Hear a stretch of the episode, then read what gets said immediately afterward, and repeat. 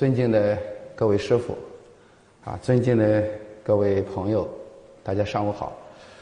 呃，我是非常荣幸有一个机会给大家汇报和交流。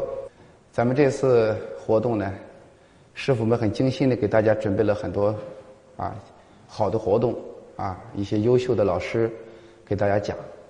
我给大家分享呢，就属于狗尾续貂了。啊，中国还有一个成语叫做滥竽充数。啊，我觉得我也姓郭，这个滥竽充数呢是南郭先生。啊，我也很惭愧，实际上也没什么水平。啊，这不是谦虚，啊，谦虚是高人说的，普通人说的都是实语者，啊，是真话，就是就是没什么水平。然后给大家分享，如果我下边说的哪一点不合适，啊，大家多指教。多批评。呃，我们分享一个感恩与成长，因为很多我问了一下师傅，说我们来的很多是一些学历很高的，啊，有些在座的诸位，这个学历也好，这个在知识上可能比我都强的多得多，啊，我分享一个什么话题呢？我觉得感恩与成长啊，我把感恩和成长结合起来，我想扩扩大一下，不仅是谈一谈父母的恩。啊，我想把它扩大一部分。这个一谈感恩的话题啊，诸位朋友，这个我们为什么感恩？不仅限于讲几个煽情的故事，啊，不全是这样，把道理搞懂，这个非常重要。这个这个有了这个基础以后啊，才能由内而外的去啊生发出来。讲到这里呢，我先说一个我对这个。百灵禅寺，我接触中国文化，实话说，朋友们，我的博士是搞西哲的，学西哲和马克思主义哲学的。我是在北京师范大学接受了西哲和马哲之后，当时只是心里面对这个中国哲学有一些好感，因为偶尔也读一点书。后来在两千零七年，北京师范大学哲学毕业以后学西哲和马哲，然后。做这个西北大学中国思想文化研究所做中国思想史方面的博士后很了解，但是那个时候零七年有个机缘，就是有一个朋友啊一定要拉我到百灵禅寺来。百灵禅寺来以后呢，就是当时我也谈不上什么，就是一个稀里糊涂被拉来了。拉来以后呢，就看了我们这个这么庄严的寺院学院里边写了一些什么止语啊、平常心是道啊，像这种话。但是我看了这个平常心是道啊，就对我有很大的教育。教育什么呢？不是我懂了，是我不懂。我都觉得我们人要做的不平常，为什么要平常呢？对吧？为什么要平常心是道呢？不理解，不理解这个就就把自己给抓住了这个事儿。抓住以后呢，就问向师傅请教。啊，也后来回去我也看书啊，看了南怀瑾先生的《楞严大义经释》。因为我们这个学哲学的人呐，这个有一个什么问题呢？就是非常反对迷信，任何迷信的东西都不接受的。但是我看了《楞严大义经释》以后啊，有铁一样的逻辑，然后把人的心在何处啊？大家也不妨问一问，心在什么地方？哪里是你的心？把这个心性的秘密啊，一层一层的给说开。尤其《楞严经》的前半部分，它没有任何宗教的色彩，它纯粹是个大智慧。我看了以后啊，虽然我不能说能看懂，但是我一下子就被他折服了。我因为西方读的什么柏拉图啊、胡塞尔啊、什么康德、黑格尔、马克思，这些人读完以后，我觉得在佛陀智慧面前，简直是，简直是一个成语叫天上人间。他不在一个层次上。我告诉大家，那些因缘生法呀，那一点小道理啊，在一个这个究竟智面前无法谈的。从那以后都接住了。所以说，我觉得年轻人老谈福报，什么叫大福报啊？可能不同人有不同的理解。我的理解，人这一辈子最大的福报啊，就是能给众生服务。朋友们，能给大家做点事，能给别人做点事，是一个人最大的福报。大家体会这句话。所以啊，我今天能来，啊，包括法师的慈悲，啊，包括很多师傅也好，朋友的成全，让我能在这里，又是滥竽充数，又是狗尾续貂，还能给大家分享一下，我是特别感恩的，啊，这是一个给大家能讲一点我心得体会的机会，啊，我觉得我很荣幸，也很感恩。这个感恩为什么？把这个说清楚。我觉得这里边要把一个。这个世界的这个世间法的这个实真相要说出来。我们这个真相是什么？是一个什么真相？我们这里边这个没有一个文化，除了佛教佛陀之外，能说的那么清楚。我们这个世界啊就是个因缘生法，啊，大家也都知道。但这个因缘生法里边就深刻了。任何一个东西法不孤起，任何一个事情的出现，它都是各种条件组合起来的。因缘到了。对吧？这个道理，这个道理很深刻。不要看它很简，它其实很深刻。那用我讲课来讲，比如我今天能跟大家分享，你看起来我坐在这个地方，其实是非常忐忑的哈。可是我坐在这里面，这背后啊，多少看不见的力量、看得见的力量在起作用，你才有这个机缘。所以一般的人就蠢在什么地方呢？老以为这个灯光打在自己身上的时候，这个做人的飘飘然，做人的猖狂。对吧？做人的傲慢，种种的这个毛病就起来了。傲慢是什么呢？因为他的聚光灯下习惯了，当聚光灯打在自己身上的时候，天就天下都是我的，这就是我就是舞台的中心。这既是无知，又是蠢货。真实是什么？真实是当你走在舞台上的时候，是多少人对你的成全？朋友们，是多少力量甘为人梯？是多少力量乐于奉献，才成就了你？所以说，感恩的秘密在这里。我们为什么感恩呢？大家从小走过来，多少力量的成全，是吧？这个怀胎以后，这个妈妈用十个月的血水。你们学点中医，为什么这个妈妈生出娃娃以后，她马上这个有奶水？这个是有中医里面讲的很清楚。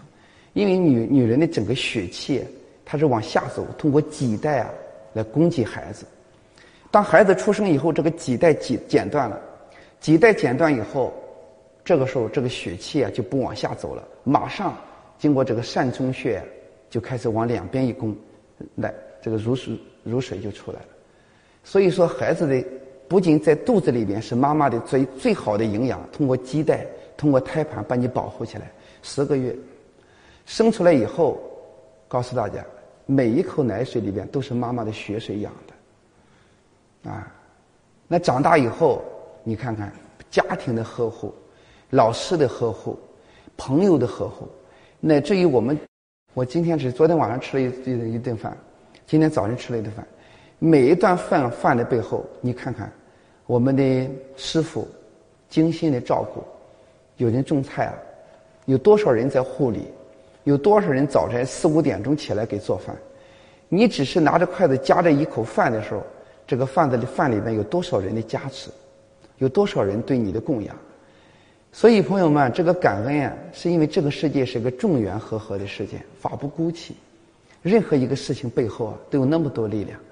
人这一辈子啊，千万不要因为站在聚光灯下而变得猖狂和飘飘然。太多太多这样的人。在哪一个单位里边也一样，在哪一个组织里边，因为自己在某一个位置上仿佛有一点光环，如果翘了尾巴，如果做人猖狂，如果说不谦卑，朋友们就是无知和愚蠢。所以说，这个中国文化是很深刻的。那么讲到这里以后，那么这个感恩，我懂道理了，这个感恩的心怎么升起来？啊，我的一个体会，所以我们老说大成小成。我的体会啊，人的这个真心啊，他的真实状态是什么？一个人用中国文化的话，这个是大《尚书大禹谟》啊，《尚书》里边有一篇关于大禹的文章，大禹老人尧舜禹的禹，他有四句话，叫“人心为微，道心为微，为精为一，云之绝中”。其中他把这个人的心分为人心和道心，把一个非常复杂的心分为人心和道心。我想告诉大家，修行的过程就是启迪你道心的过程。当然，大上述说的道心，用在儒家里边，后来宋明理学称为本心，是吧？放在这个道家里边称作真心，放在佛家里边称作佛性，都是在修那个。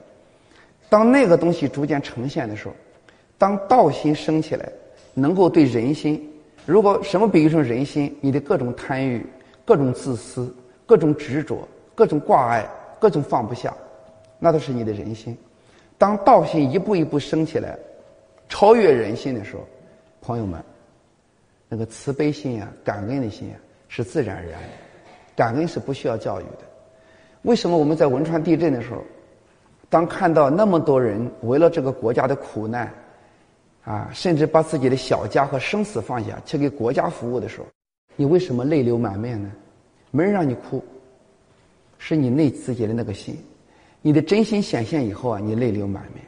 所以很多师傅修行，你看，我看他有些人有我我看一些公案里边，那那有的时候那到一定程度以后，那也是非常感慨万千，啊，那个心，那都是自然生发的心，不是哪个人外在给你的。所以感恩，实话说，它不是用教育，它其实你的真心生发出来以后，你自然对圣贤感恩，对父母感恩，对众生感恩。对这个国土感恩，你自然有这个。如果你这个心还需要教育，说还需要用让你让你懂得感恩，实话说，你的心灵上的这个镜子上蒙的灰尘就太多了，啊，不仅道道理是不通的，而且你那个真心呀生发不起来，你对这个世界的感情就没有。朋友们，实际上那个东西升起来以后，他对这个众生的感情都是自然的，啊，你跟周恩来一样为中华之崛起而读书，不会有任何人教他的。不会有，不会说妈妈在家里告诉他娃娃，你你要只为中华之崛起。不会，他妈妈也不知道这个话。他十二岁，他天生很清净的人，他对他在近代血雨腥风、内外交迫、山穷水尽的这个中国生发的一生生生出的一个我们的领袖，他自然对这个国家，他的啊，如果用佛家的话不太合适，什么无缘大慈、同体大悲，这个不见得很合适。可是人家与这个。国家一体的那个心是很清楚的，啊，这里面讲到这里啊，我就给大家说了两个问题：是咱们这个世间啊，众缘和合，我们每一个人的成长有太多力量的支持和奉献，我们应该懂得感恩，这个叫礼。如果从行的角度，当我们道心超越人心，心灵不断走向净化的过程，你的这种慈悲心。你的对众生的心一定生发出来，所以说我在想啊，因为我不懂啊，各位师傅在这里，我可能是乱说，我恐怕是乱说。这个小乘大乘，一个人这个信步入荒原，忘却长安路，不断去修，到了净化一定程度以后，那个悲心，那个绝有情的心一定会有的。所以说，真正彻底觉悟的，那必是一个大乘的，因为那个心生发出来以后，它一定是个众生一体的。一定愿意肝脑涂地给众生服务的。那为什么观世音菩萨早就成佛？为什么还要以菩萨身？这个词儿叫道家慈航，对吧？千处有求千处应，苦海常作渡人舟。实际上，这个力量，他他那个心，他一定是给众生、给宇宙是一体的。你的苦难就是他的苦难。这个北宋思想家陆九渊曾经有一个说法，这个说法当然当这个犬切当个方便说，当个比喻。叫做宇宙是我心，我心是宇宙。一个人到了一定程度以后，一定是这样子，一定是悲天悯怀的，一定是众生的苦当自己苦的。所以我们今天的很多小孩心量像针尖儿一样，啊，就在于自己，连宿舍的关系都处理不好，对吧？那个垃圾呀，倒在自己床下的垃圾就能捡，同学的垃圾都不管的，别人拿了奖学金，自己没有拿奖学金，都千万般的难受，容不得别人的优秀。就这种人的污垢啊，不知道有几万公里的污垢，啊，实际上朋友们，啊，人呀，如果把真心稍微显一点呀，谁都比你过得好高兴，谁家都比你强高兴，哪一个人都比你有成就都高兴，因为你自己的心愿，希望所有的众生，所有的人都比你过得好，都比你发展的好，都比你有智慧。如果没这个胸怀，那说明你这个人呐，智慧就太差了。朋友们，你看我们说众缘和合，我就按照这个线索往下说。我们这一生啊，众缘和合。那我就问一个问题：谁成全了我们？这个要搞清楚。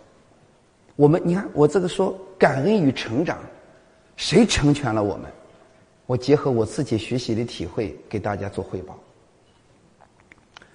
第一个成长，让我最大收获的，我要说一说圣贤。啊，我先分四个说，有圣贤，啊，有众生，有国土，有父母。我想说这四个，啊，这叫四个重恩。我先说圣贤。啊朋友们，不知道大家整天读书，你到底学了什么？我曾经给一些年轻人交流，啊，你比如说有些名牌大学毕业的，甚至是海外什么哈佛啊、剑桥啊，海外回来读了什么商学院的 MBA 啊，那都有点傲气了。所以这个知识分子的功高我慢是最毛病最大的，读了一点书啊就狂气，就不知道天高地厚。那个回来傲气啊，那我是什么？是个哈佛的，我是斯坦福的，啊，尤其那个老总的孩子，那个富二代送出去以后很傲气。可是有一次，因为我给很多学校里面讲这个企业机构讲国学，给他们讲 MBA 的 EMBA 的班，后来我就问他，我说你读了那么多 EMBA 的那些所谓的案例，在美国啊，什么什么英国剑桥，你读完之后，我就问你一个东西，你把那个案例都背下来。你回到我们中国来做生意的时候，你给我党打一次交道试一试。你看你所有 MBA 的案例上，教给你怎么跟我党打交道了吗？放下你的天真，放下自己的傲慢，也放下自己的愚蠢，那不叫智慧，那不叫智慧，那个叫对景致，只是限定了某些条件。只有在那个条件有用，离开了那个因缘生法，离开那个条件之后啊，没有用。所有读了博士、硕士的，千万别把你那一张纸当回事。你那张纸啊，真不那么有用。我当然也，我虽然是个土八路，没有出，没有在国外读书，可是我也把中国国内的什么博士啊、博士这这个这一这一套体系我都走下来。千万不要把那个当回事，在特定场合、特定条件。限制的那一套所谓的知识话语体系，我如果说它完全没用，那就说明我偏激；如果我如果我说它多有用，那不符合实际。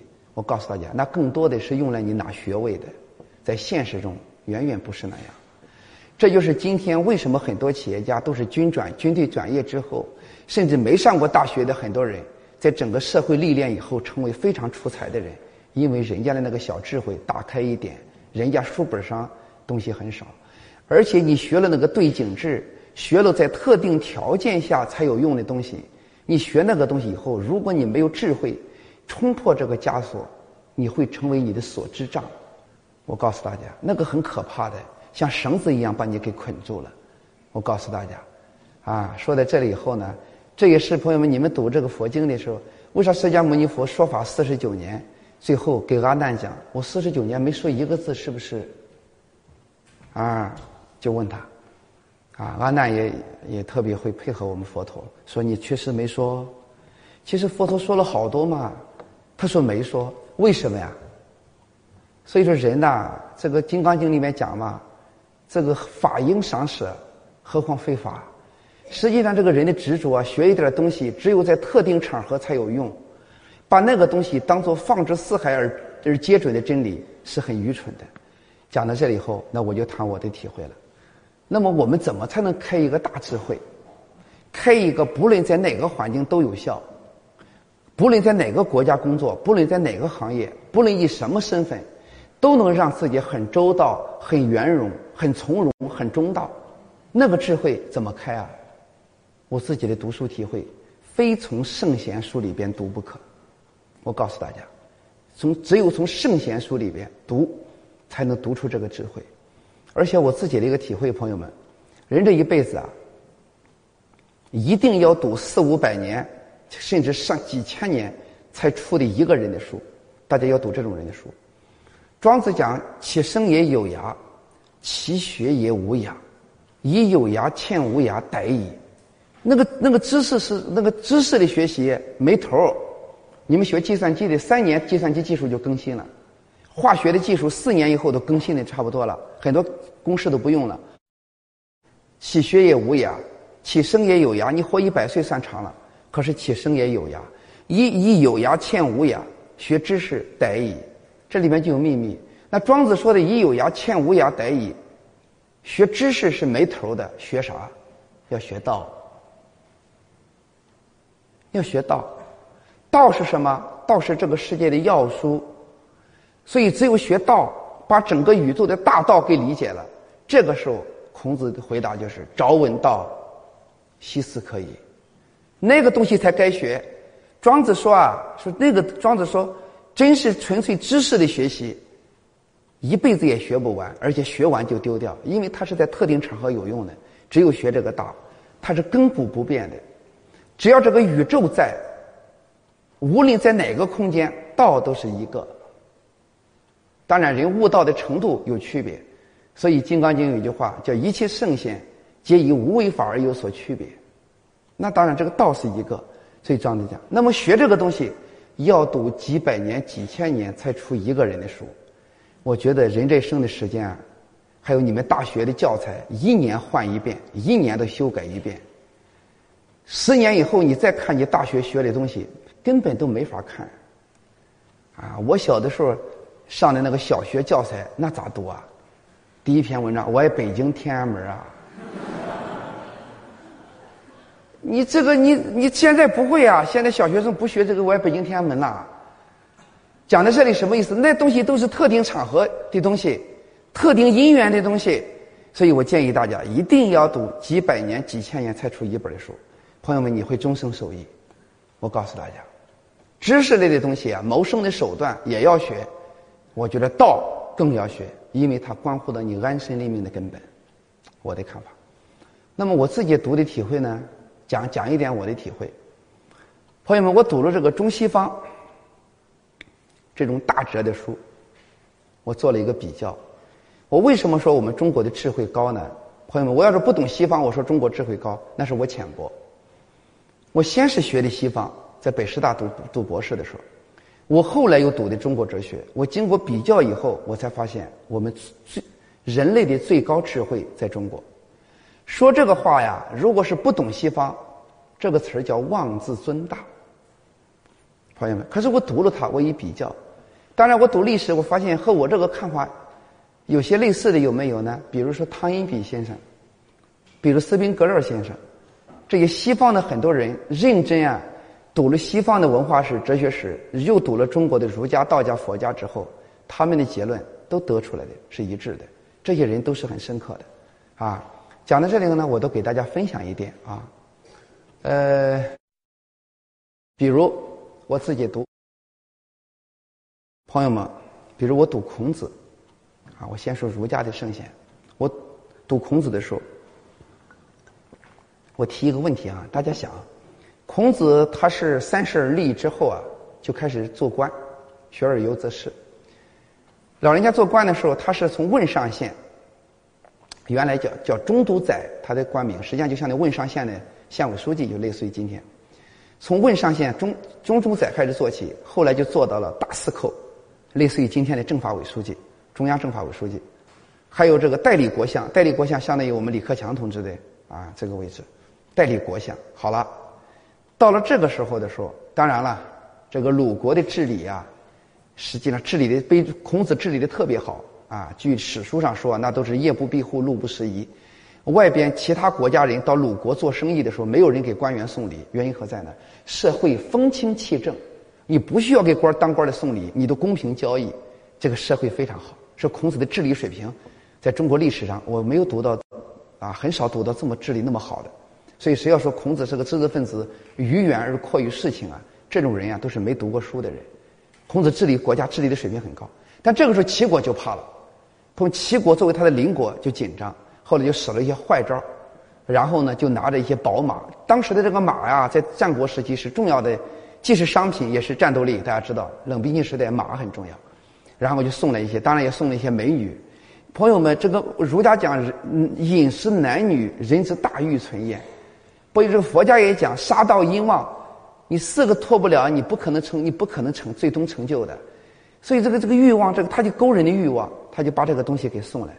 后来鲁国的这个国君啊，其实是很喜欢，但是呢，限于孔子特别正派，又不敢要，这个不敢要还想要，就这么个状态。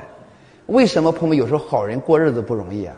因为朋友们这个状态啊，我告诉你，你这个时候已经成了人的眼中钉、肉中刺了，因为你成为人家享受啊、人家放纵自己的一个障碍了。孔子怎么办呢？孔子两条路，一条路是什么？我知道你皇帝爱好，那我就顺着台阶给你个台阶可以让你呀去做一点放纵的事我给你制造借口，我给你给你个台阶下。这是孔子。孔子如果这样的话，他自己过得也好，因为他已经过得过得是啊，是他已经位置很高嘛，过得也很好。可是第二件路说，如果他不愿意这样，他为了自己心中的那个道。为了那个理想，他不愿意这样，不愿意这样。朋友们，对不起，你已经成为人家的眼中钉、肉中刺了，你只能离开。大家说对不对？朋友们，春秋战国的时候，其实有十多个国家，经常发生大规模的战乱。我问诸位，一旦离开自己的祖国，叫去父母之邦，在诸侯王之间血腥风雨的征战之中，一个风雨飘摇的知识分子带着几个弱小的学生。随时都有可能送命，朋友们，这这两条路就摆在孔子面前。所以孔子后来就做个选择，叫有道则行，无道则止。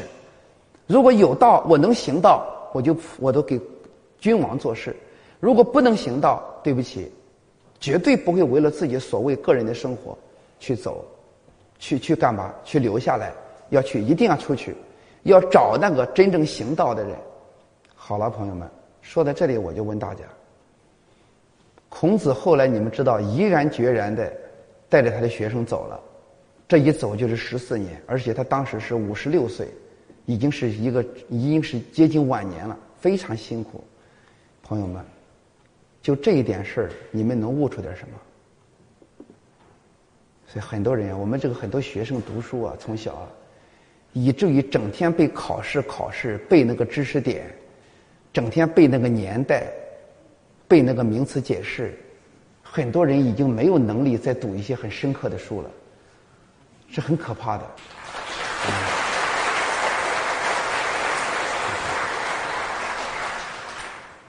我给大家说一说体会哈，我给大家说几条体会。春秋战国时期，争王称霸，追名逐利，尔虞我诈，弑君弑父。整个诸侯王之间，为了称王称霸的时候，整个民心人心都堕落了。为了达到自己称王称霸的目的，可谓无所不用其极，任何肮脏的手段都可以用。我给诸位报告：一个国家出了问题以后，你们说思想家该怎么救这个国家？你怎么救这个国家，就体现你的水平。当然，商鞅的变法我不说，商鞅是通过欲望勾你的欲望，所以他变法，通过欲望控制你。可是孔子不，夫子经过思考以后，他认为救这个社会最根本的救，我觉得大家参加几天夏令营，一个社会最根本的救是从哪里救？你看，这就是参加夏令营的成果。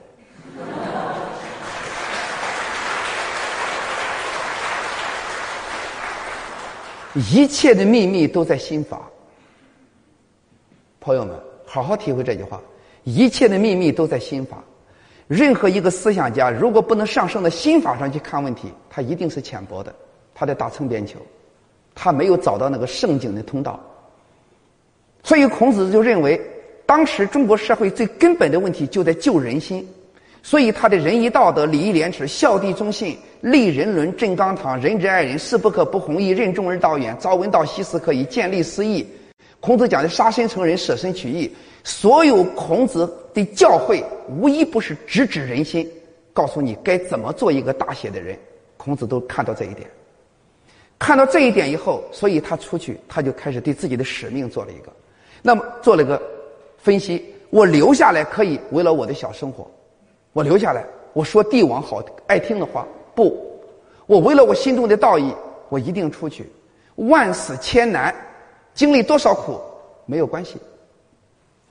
朋友们，讲到这里以后啊，我就告诉大家孔子的伟大，这里面就体会出两点：第一，自己是干什么的，自己要做什么，自己面临什么路都很清楚，自己面临的每一条路，这个路的后果是什么都很清楚，在都很清楚的情况下，自己为自己做出一个选择。朋友们，觉悟者。都是自己把握自己的人生，你们好好体会体会。孔子什么都看懂了，什么都知道，哪一个后果是什么？他而且他知道这个后果以后，比如我周游列国可能会死，在一个战乱纷纭的时代里边，随时可能被杀。我知道这个结局，我还一定出去。朋友们，这就是抉择。真正的觉者是对自己每一个选择的后果都很清楚，而且这个后果有多艰难也很清楚，而且我愿意为我这个选择千难万险担起来。孔子是，玄奘法师也是。到印度去十万里的征程，离双脚丈量十万里十七年，几乎上百个国家，其中的其中的凶险。和无知和不能预料的情况只有多少？可是老人家不求取正法，绝不东还一步，都是这个精神。就拿世间法来讲，周恩来总理参加南昌起义，他去南昌起义，我们共产国际给他一张指令，这个指令电报上说去南昌发动起义。你要知道，一九二七年中下旬，周恩来没有一兵一卒。注意，没有一兵一卒，就他一个人，上面写了一一张纸，上面写着去南昌起义。我告诉大家，这种人太厉害，一个人去南昌。朋友们，你想一想，这是个多艰难的事。如果说你不敢去，那你作为一个共产党的组织，在最艰难的时候，你的责任不敢承担，你就是个叛党的。那你要是一旦去了以后，千难万险，九死觅得一生。一旦失败了，可能祖坟都被刨了。周恩来全知道，全全知道之后，敢不敢？敢！我愿意为我的选择承担责任。朋友们，这就是一个真正的抉择。我请问大家，你此生面临有几种选择？每一个选择的代价是什么？后果是什么？你有没有做好走哪一条路？这条路前前边会经历什么？遇到什么？你做好准备没有？你愿意不愿意为你的这个选择承担责任？无论是千难万险，一路要走下去，把这个责任担起来，你有吗？所以说，书都不是白读的，我都读了的。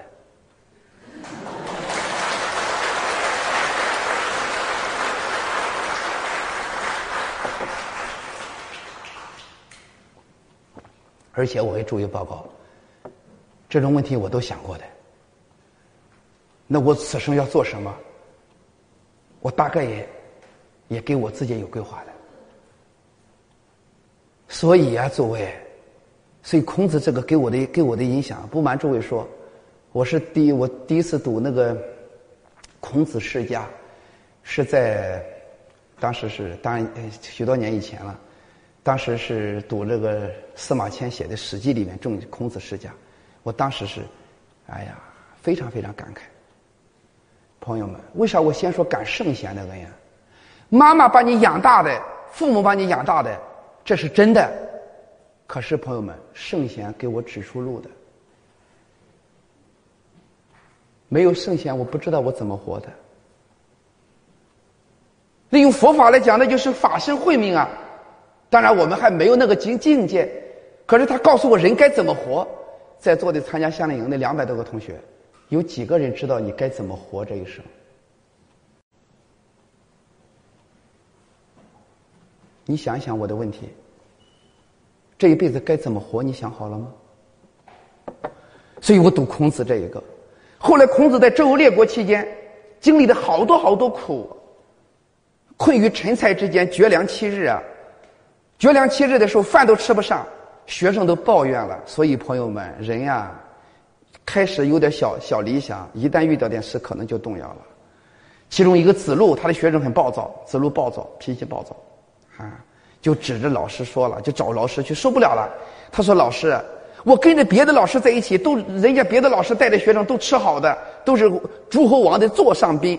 好家伙，跟着你在一起。”他说：“你看这被这个几国的大军围在陈蔡之间，这饭都吃不上，这多难过啊！是是是，意思是跟着你，你说这受苦。注意，孔子说了一句名言。孔子说啊：‘君子固穷。’说君子遇到多艰难的时候，绝对那个理想一丁点不会动摇。无论这一辈子遇到多艰难的情况，绝对不会动摇自己的心智。这个词儿叫‘君子固穷’。”下一句话：“小人穷斯滥矣。”所以，一个小人呐，别看他唱高调，说的理想天花乱坠，一旦有一点考验，他就会面目全非，他就会肆意妄为。干嘛叫小人？穷就是遇到困穷的时候，斯滥矣。他什么事都敢做。哎呀，这个是，而且我告诉你，孔子当时在那个情况之后给诸位报告，一直在抚琴，一直在抚琴。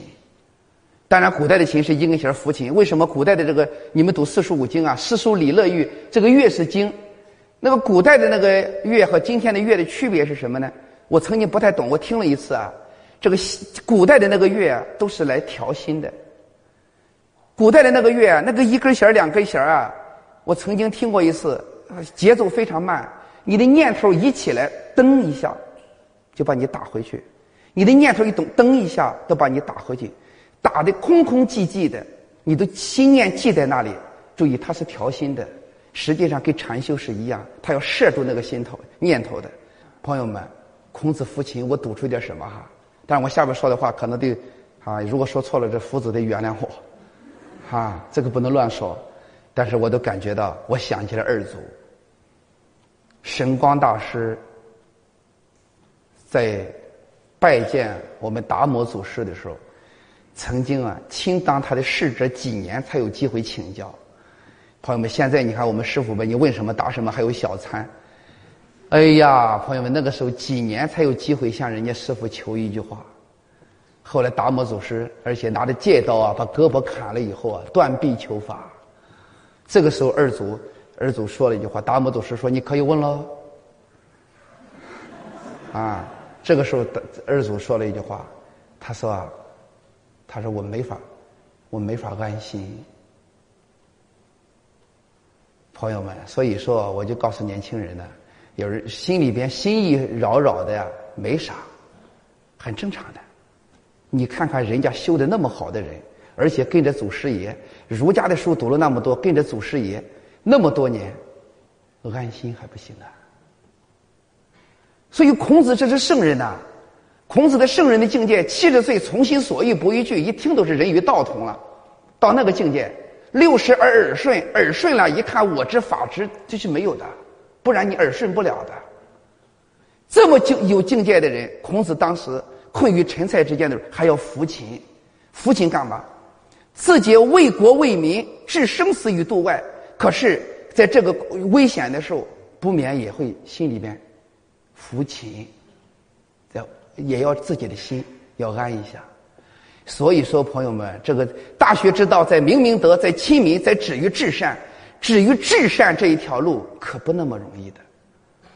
那个心念的那个止啊，那个是需要相当长努力的。所以年轻人啊，稍微心一动一点都是很正常的。我读祖师爷也是这样的，祖师爷说的话里，你看让他安心。当然了，人家已经到了最后，跟那个灯苗一样了，已经快灭了，只是偶尔飘一下。在那个状态下，那二祖一问达摩祖师，达摩祖师马上就启迪他了：“把心拿来嘛！你怎么拿心啊？你怎么拿？你得往回光返照啊！你得内求啊！”那后来二祖就说：“我了不可得啊，找不到啊。”这个是达摩祖师告诉他：“我已经给你安了，我已经给你安心了。”可是就这么几句话。后来，神光师傅，这把那个最后的火苗熄掉了。啊，这是我们读禅宗公案大家都知道的。所以我读孔子的传记的孔子传记的时候，你看老人家绝粮七日的时候，那个后来又有人讽刺他了，什么讽刺他？修行人，啊，什么修行？当时有隐者，当时叫隐者，有些隐者啊，当时在地里干活，避开战乱，说孔子说什么？诸位，告诉孔子，说今天谁听你的话呀？讲什么仁义道德？谁讲仁义道德？啊？今天诸侯王都是为了杀人。都是为了占地盘你讲这些东西谁听啊？还不如学我们呢。学我们干嘛？躲起来，在战乱中间躲起来，种种地，养活自己，青山绿水之间，徜徉人生，不是很好吗？出这个修这个隐者啊，就给他说。结果朋友们，孔子说了话。这我下边讲的就在《论语》的第十八篇，叫《为子》那一篇。孔子怎么说呢？孔子说啊，他说：“鸟兽不可与之同群，人跟畜生不一样。畜生是什么？你看小动物捉到一个东西，一个小食物，自己的。那一个狼捉到一个动物，别的狼来了，那立马呲着牙都要为守护它的东西，干嘛？小动物们利群所居也好，为了自己吃的小食品，谁都不能分享。”叫鸟兽不可与之同群，人不是那个东西。下面无非私人之徒而谁与？孔子说：“我不出来周游列国，推行仁义道德于天下；我不出来立人伦正纲常，谁来做？”啊，我读了以后我很凄苦的。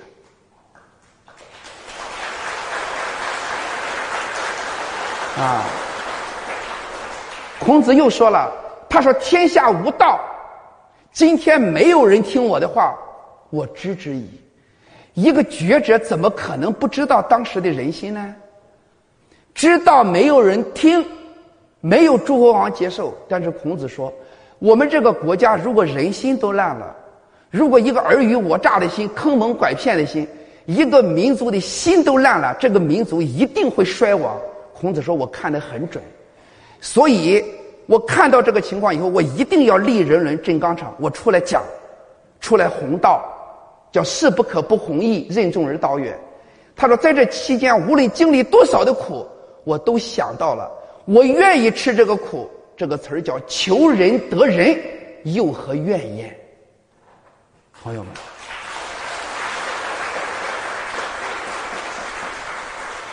所以啊，我问诸位。今天，朋友们，咱们这个国家的文化已经到这个地步，你们想过没有？人类历史上四千多年以来，中国一直做老大。习近平同志说的。到了十七世纪的时候，中国开始落后。落后为什么？有人就反思，一帮的知识分子就说，就反思中国的文化。我把这个秘密说一下，供大家参考。近代中国落后的根本原因，不是我们文化不好，恰恰相反，是我们中国的不孝子孙背弃了我们的文化而遭的这个报应。我们中国人自己背离了我们的智慧，自己背离了我们的文化而遭的这个报应。我们文化是个什么文化？朋友们，你看，从张骞出使西域，到河西走廊，到郑和下西洋。一直到中国的这个泉州是全世界最大的港口，我们做生意曾经在靠骆驼那个时代都已经做到西班牙，做到非洲。我们中华民族是一个多么气气度恢宏、海纳百川的民族。可是朋友们，满清搞了一个闭关锁国，这是十七世纪。闭关锁国根本不是中国人的。我们原来唐朝的时候，你看儒家、道家、佛家，包括宋代各种文化在一起，百家争鸣。你看看我们的文化，在全世界都是一流、一等一的。朋友们，当欧洲所谓那个威尼斯那种地中海的小城只有四五万人的时候，长安都已经即是近两百万。光中东和欧洲的移民就二十多万。朋友们，用今天的话说，那个城管怎么都赶不走的。啊！我告诉大家，可是啊。我们自己不争气啊！从十七世纪，我们不孝子孙，数典忘祖，背离了我们自己的智慧以后，一定会遭这个报应。所以我给大家讲啊，我们今天的文化到今天，为什么我们近代受难？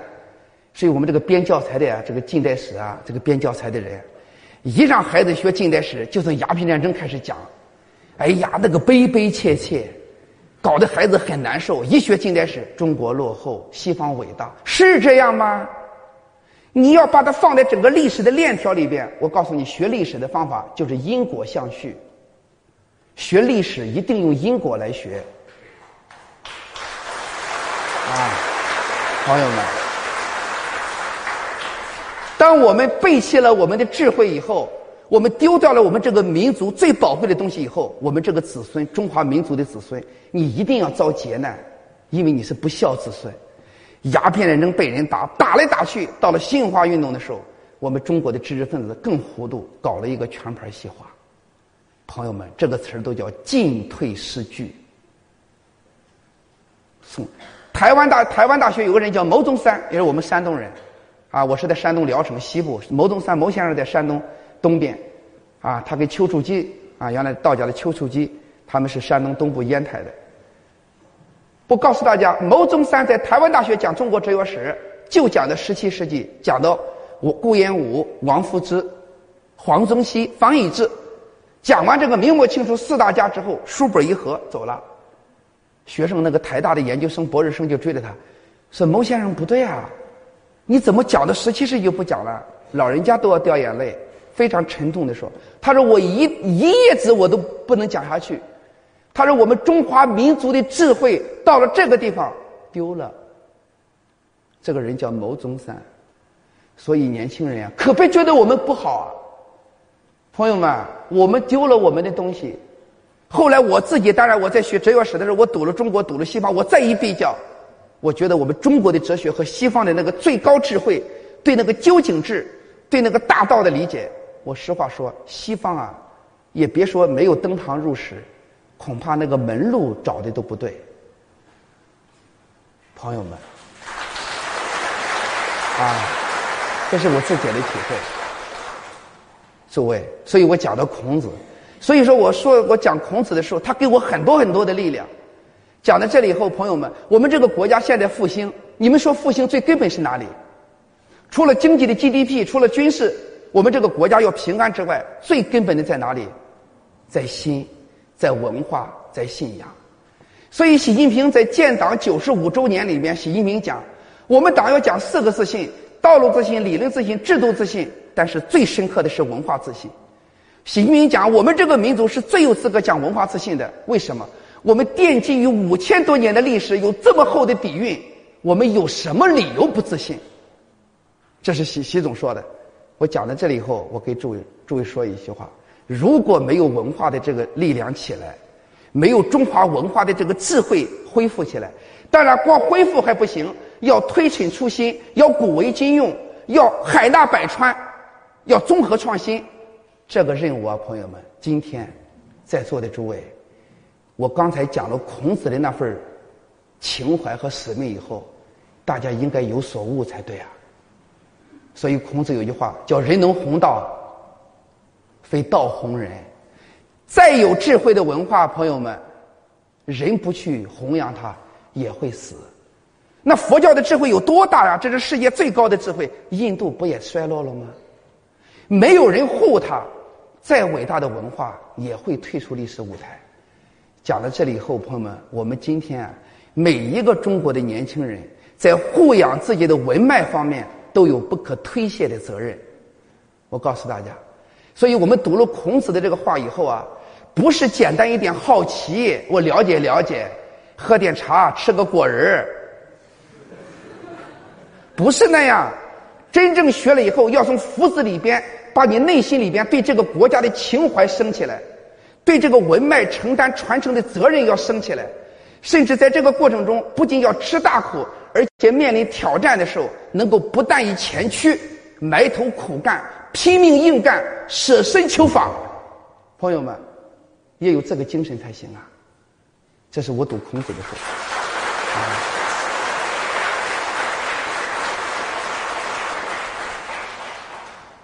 实话给诸位说，我暑假在社会上的课特别多，可是我提前几个月我就把这几天留出四天给我们的主持师傅。我说这四天我留出来，为什么？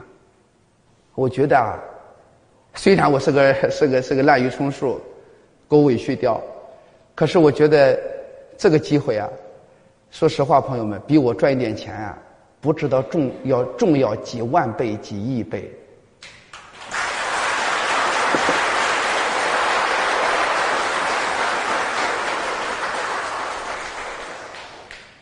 所以给朋友们分享，我读孔子的，这是一个孔子的人生。我读他的一些话，我受到的教育。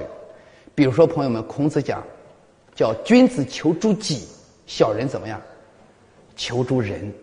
君子求诸己，小人求诸人。君子遇到问题的第一反应，谁错了？我错了。小人遇到问题的第一反应，那一定是国家不好，社会不好，领导不好，同事不好。最后的结论就他好。实话说，这种人最不是个东西。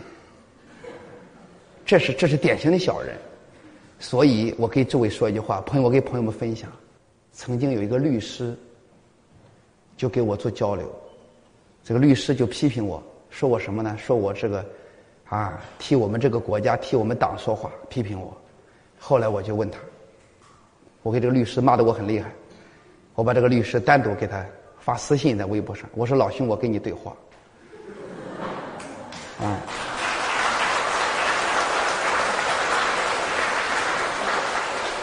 朋友们，对我来讲啊，任何一个场合都是思想政治教育的场合，哈，开玩笑哈。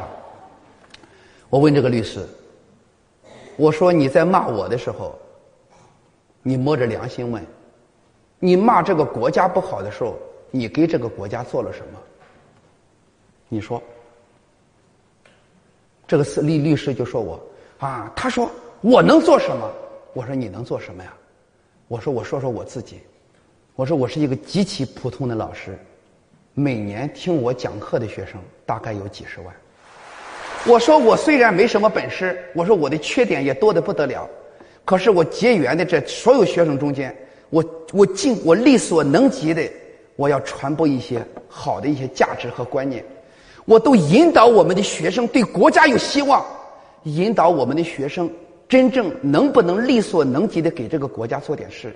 我说我在干这个事情，只要有一个地方让我去讲东西，我讲的东西永远不离我一生要追求的东西，就是为中国文化的文脉的恢复去披肝沥胆的做事。我说这就是我做的事。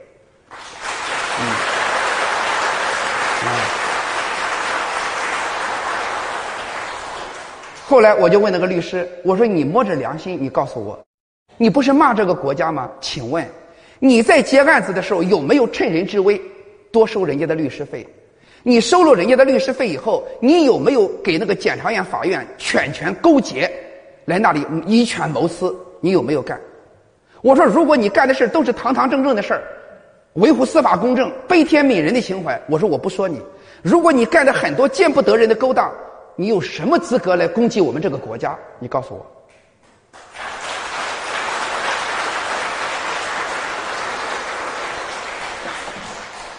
结果我给诸位报告，他不回复了。所以我今天告诉咱们的年轻人，因为这个视频很多人将来都会听到，我想告诉大家，国家怎么才能变好？孔子说：“君子求诸己。”我们中华民族的十四亿人，每一个人都发自真心的爱这个国家，每一个人都力所能及的给这个国家做事。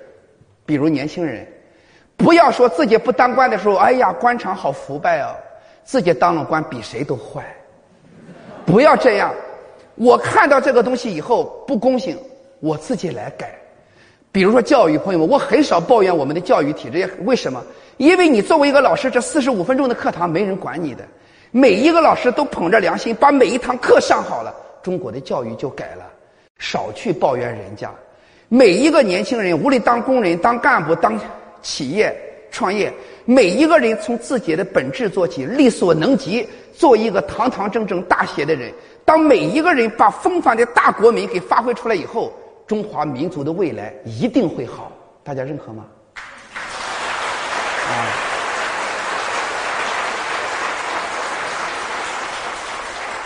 所以呀，我给朋友们说啊，君子求诸己，小人求诸人。且不可做整天抱怨自己啥都不是不行的，很多事情从自我做起。我站在每一个讲台，我做一个普通的知识分子，这么去做。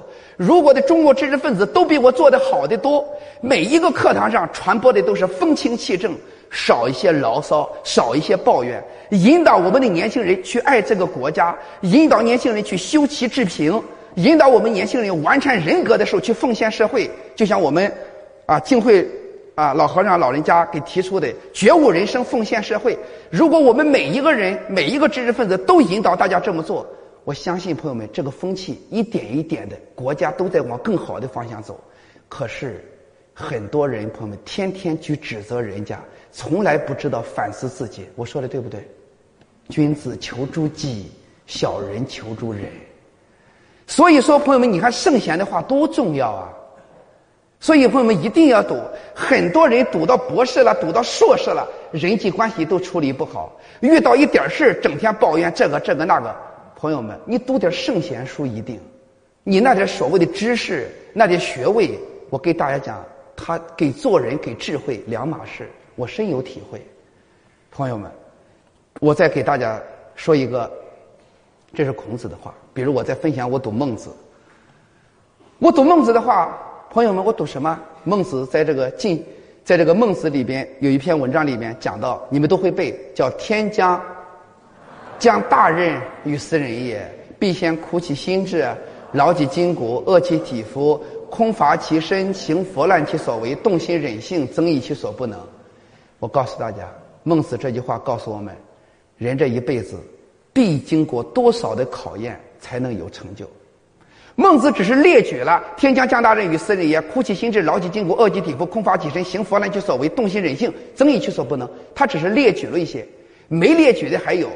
我想告诉每一个人，我自己也体会。我给诸位说，人这一生，所有的东西，你的目标越高，你经历的历练历练就越大。朋友们，上天怎么让你承担责任啊？好比说，这里有一袋大米是两百斤，上天把这个大米要给谁？这个两百斤的大米让谁去扛？必须得测测你的肩膀有没有这个能量。我说的对不对？怎么试你有没有这个肩膀？那得让你吃点苦头，朋友们。而且我还告诉大家，这一辈子对失败怎么看啊？失败是上天对你最好的提点。因为你做事，只要你遇到失败了，一定是这个地方有弱点。你看我说的对不对？一辈子不要怕失败。任何时候你遇到失败了，一定是这个地方有弱点。如果你在这个地方没有弱点，你是不会失败的。我说的对不对？所以年轻人呢，天将降大任于斯人也。我告诉你，经历几个考验，我说一说。第一个就是苦难，吃多少苦有多少福。朋友们，体会这句话。那这些你包括共产党没有雪山草地，李世民没有九死命的一生，朱元璋哪一个人都不能开出一个新新的时代的。啊，我觉得现在的年轻人这个吃苦啊，不愿意吃苦是个大问题。啊，我给学生讲考研课的时候，我说你们吃点苦，早晨起来睁个眼，起床就像一场艰苦的战斗。我说我在寺院里边曾经待过几次，我说你知道人家出家的师傅吗？四点多起床，五点钟整齐整整齐齐的，啊，多少佛号，多少经，多少咒。人家在那修持，要把这个功德回向给众生，国泰民安也好，风调雨顺也好。然后这个禅修的，啊，每天的这个功课，我给他说了说。我给他考研的学生讲，我说你们如果能学人家的一半考研究生算啥？朋友们，实话说，朋友们，吃多少苦有多少福。这一辈子，天将降大任于斯人也，苦其心志，一定是苦其心志，劳其筋骨。所以我建议年轻人。上天有没有一个责任让你担？一定看你这个肩膀有没有那个能量担起这个责任。怎么来检验你？就是通过吃苦来检验你。而且我的观察，一个人一旦经历过大起大落的失败之后，他的心就稳下来了。所以毛主席早年的脾气其实也是躁一些的。可是经过雪山草地以后，后来遵义会议之后，毛主席做事整个历练就不一样了。很多人都是这样历练出来的。第一个考验叫苦难。第二个考验，朋友，我读孟子的话，我有体会在哪里呢？这一辈子遇到成功的时候，无论遇到自己多成功，无论遇到自己多大的成就，永远不能嘚瑟，永远不能飘飘然。朋友们，什么时候嘚瑟，什么时候倒霉？还有我有的学生朋友们，我这个教课，我教过像这个北大、清华、人民大学、北师大这个一类的学校，我也教过很多学习成绩不好的。我经过比较以后，我发现成绩不好的同学有一个很大的优点，成绩好的同学有个很大的缺点。成绩考得越好，骨子里面那份傲气很讨厌。给他讲点什么东西，你给他一讲点佛教，那个眼神里面带着轻蔑，那不是迷信吗？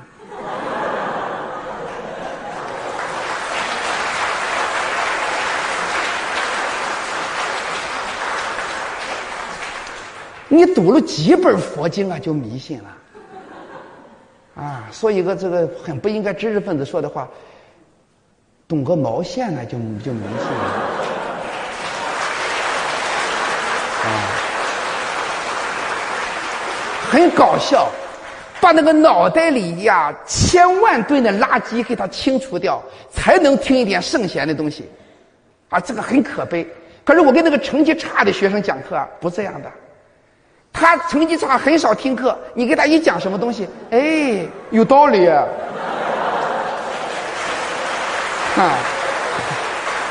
这是啊。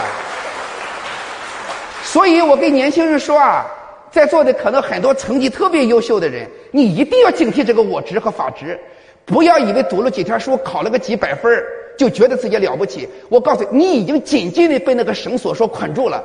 打不开那个东西，你智慧的门没法接受阳光的，有道理吗？放下啊！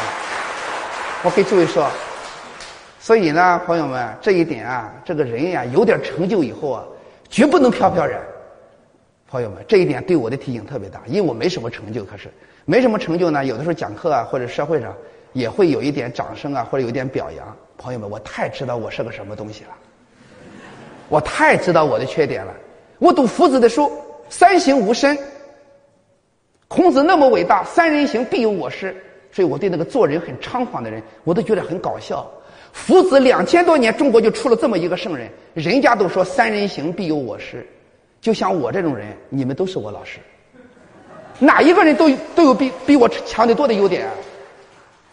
所以我对这个傲气啊，朋友们一辈子记住，无论多高的成就，一定要谦卑。永远不可轻视别人，大家说对不对？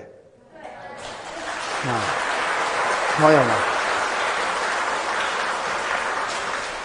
所以我给诸位报告，就慧能大师在《六祖坛经》里边，其中往墙上写偈子的时候，请一个人叫叫江州别驾，姓张，张日用，他叫张别驾，请他写的时候，那个别驾就开始就轻蔑我们的啊六祖大师。说你不认字，你还能写句子吗？你能写诗吗？这个时候，我们慧能大师就说了一句话，他说：“你没有听说过吗？下下人有上上字。”我告诉你，这句话影响对我的影响特别大。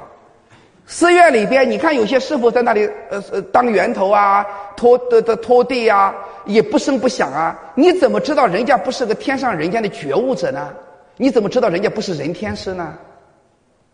你看我在上边讲课，我就是个大俗人。我告诉你，人这一辈子啊，一定不可轻视别人，有道理吧？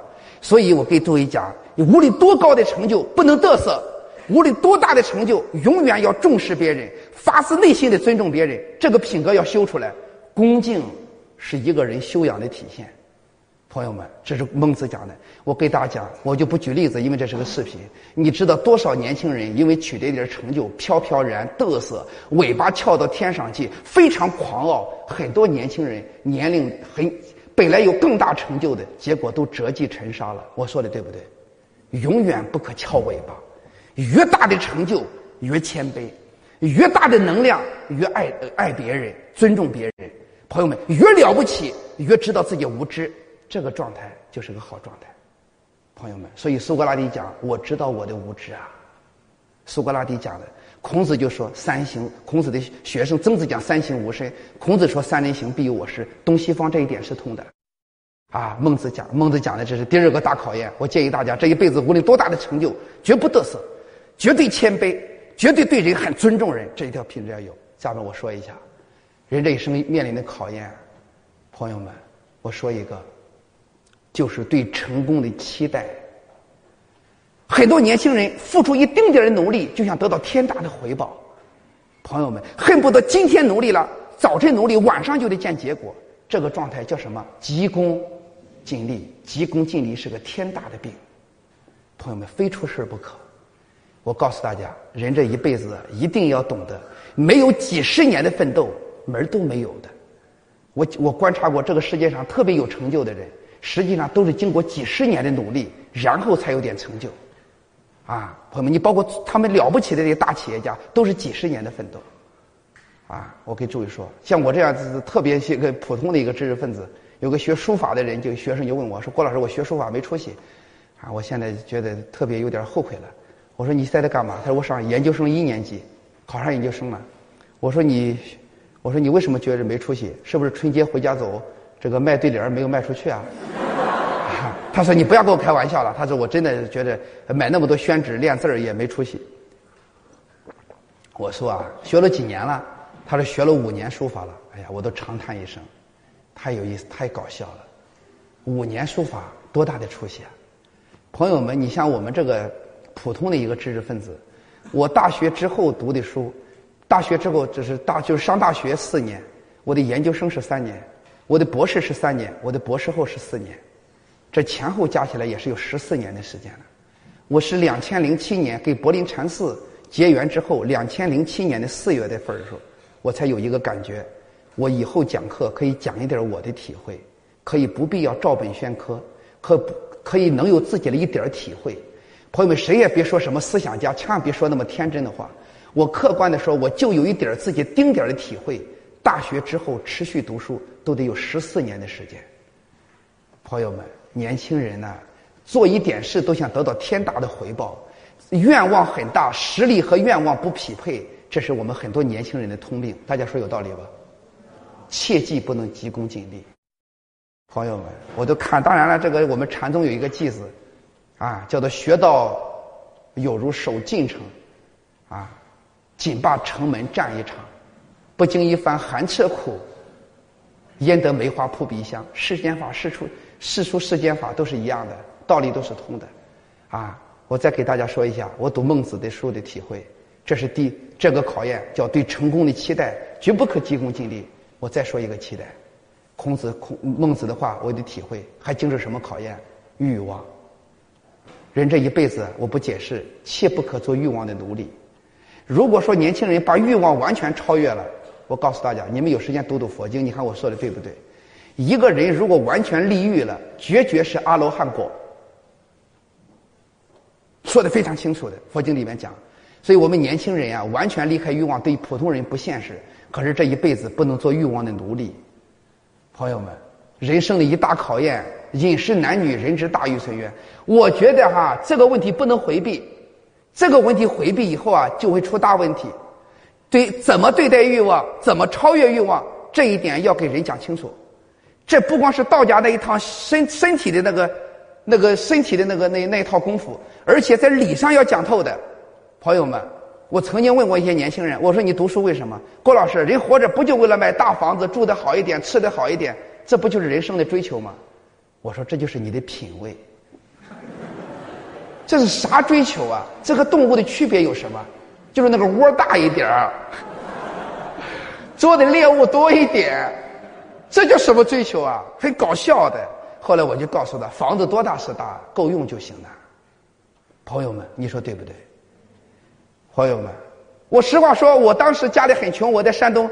聊城考过来，一步一步，家里很穷。我为了改变我的命运，改变我家庭的处境，这可以理解。可是今天我房子什么都有了，这个时候我为了什么？人要有一些超越的追求。在座的很多同学家庭条件好，爸爸妈妈给你打下来基础，不是买房子什么都不用你发愁，都能给你不少钱。这个时候再为了什为了什么什么，不要再做欲望的奴隶了。人要有超越的追求。当自己的物质生活可以让自己活下去的时候，可以养老，可以让自己的家庭有了保障以后，在这个基础上，人这一生一定要有超越的追求。干嘛？道义、责任、情怀、使命、抱负，要有这个东西啊！人活着不是说房子大一点，我告诉大家，人这一生啊，不能做欲望的奴隶，啊，你你你，很多人告诉我什么大房子，那你学中国风水的那九十多平米的房子，一家三口就够用了。房子大，你的阳气的能量充不满呀，朋友们。有人讲，我就喜欢大房子。咱们讲课的这个地方大，中间放一张床，晚上你睡得着吗？你你你，对吧？你你敢合眼，你能合上眼吗，朋友们？对不对？你吃就不要说了，吃朋友们，你们在白灵山寺，你这个饭你知道好吃吧？足够了啊！说好吃的准备留下来了，啊。他是个是这样的，你够用了，你多了以后，你知道脑血栓、血压高，年龄比我小的多的人，小孩儿，就二三十岁的小孩，糖尿病，我都觉得你怎么二十岁活了人家九十岁的年龄呢？啊，真是是这样。有的人特别喜欢吃吃饭不注意节制，三四十岁的时候血脂高，一系列的毛病。朋友们，你此生的福报是有限度的。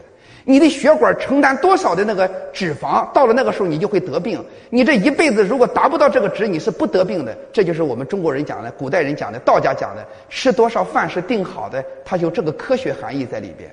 你老是大吃大喝，到了一定程度，你本来活到九十年，你的血管才硬化，可能你不到四十岁就硬化了，因为你已经过早的把它用完了。我说的有道理吗？这对要惜福啊，啊。所以我跟诸位说，这个这一辈子啊，一定有超越的追求，一定要有。当自己家庭条件比较好以后，千万不要蝇营狗苟，为了那点小利益，一定要超越。朋友们，我说这话我都思考过。我我到各个地方讲课的特点是什么？我不是说讲书本上的，不需要。我讲的都是我的体会，都是我自己力争在做。有的我能做，有的是我在做，有的是我做不好，但是我朝着那个方向做。这就是我跟大家分享的一个特点，朋友们，不是说拿着一个东西 PPT 一页接着一页，那浪费我的时间，也浪费你的时间。我谈的都是我的体会。还有，我告诉大家，这一辈子接受的考验叫平凡。平凡。我问在座的诸位，这一辈子做个平凡人，你能忍受吗？朋友们，你想过没有？这一辈子做个平凡人，你做好准备没有？很多人希望轰轰烈烈。可是，我们就做一个平凡人，万千平凡中的一个，芸芸众生一个。你做好准备没有？我下个结论：你这一辈子成为一个很出彩的人，可能性很低；你成为一个万千普通人的可能性比较大。不可能人人都进中南海，你们说对不对？不可能人人都是李嘉诚，对不对？可能就是最普通人。朋友们，做好准备，无论自己多普通，活得非常有意义，活得非常充实，这个东西要找到。你们找到了没有？这几天一定要好好向师傅学，朋友们，一定要解惑，不光要带着好奇来。我告诉大家，但凡能够真心发心出家的人，朋友们，已经和我们这些俗人已经是把距离把我们拉掉了。好好学，我告诉你，人这一辈子无论多平凡，活得很快乐，活得很有意义，那个抱负、情怀、使命都不丢。无论多平凡，人生都升起那份欢喜。和意义感，你们觉得重要不重要？有人有人就说过我，问过我说你当个知识分子有有有什么意义？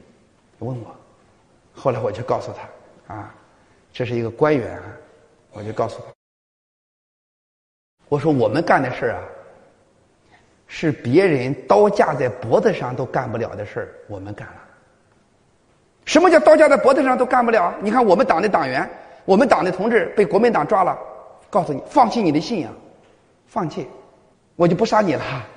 那结果，我们共产党的那个同志说了：“砍头不要紧，只要主义真，死了我一个，还有后来人。”方志敏讲，他说：“敌人可以砍下我们的头颅，头颅绝不能动摇我们的信仰。”你看看内心的东西多难改变。可是朋友们，很多知识分子，你真正讲一点东西，我给他讲，我说我讲的很多课，至少学生给我的反应来看。很多学生听完之后，内心里触动以后，他的人生轨迹都调了。我不，我没有统计过多少人，很多人都给我在微博上有回。后来我就问那个干部：“你活着的意义呢？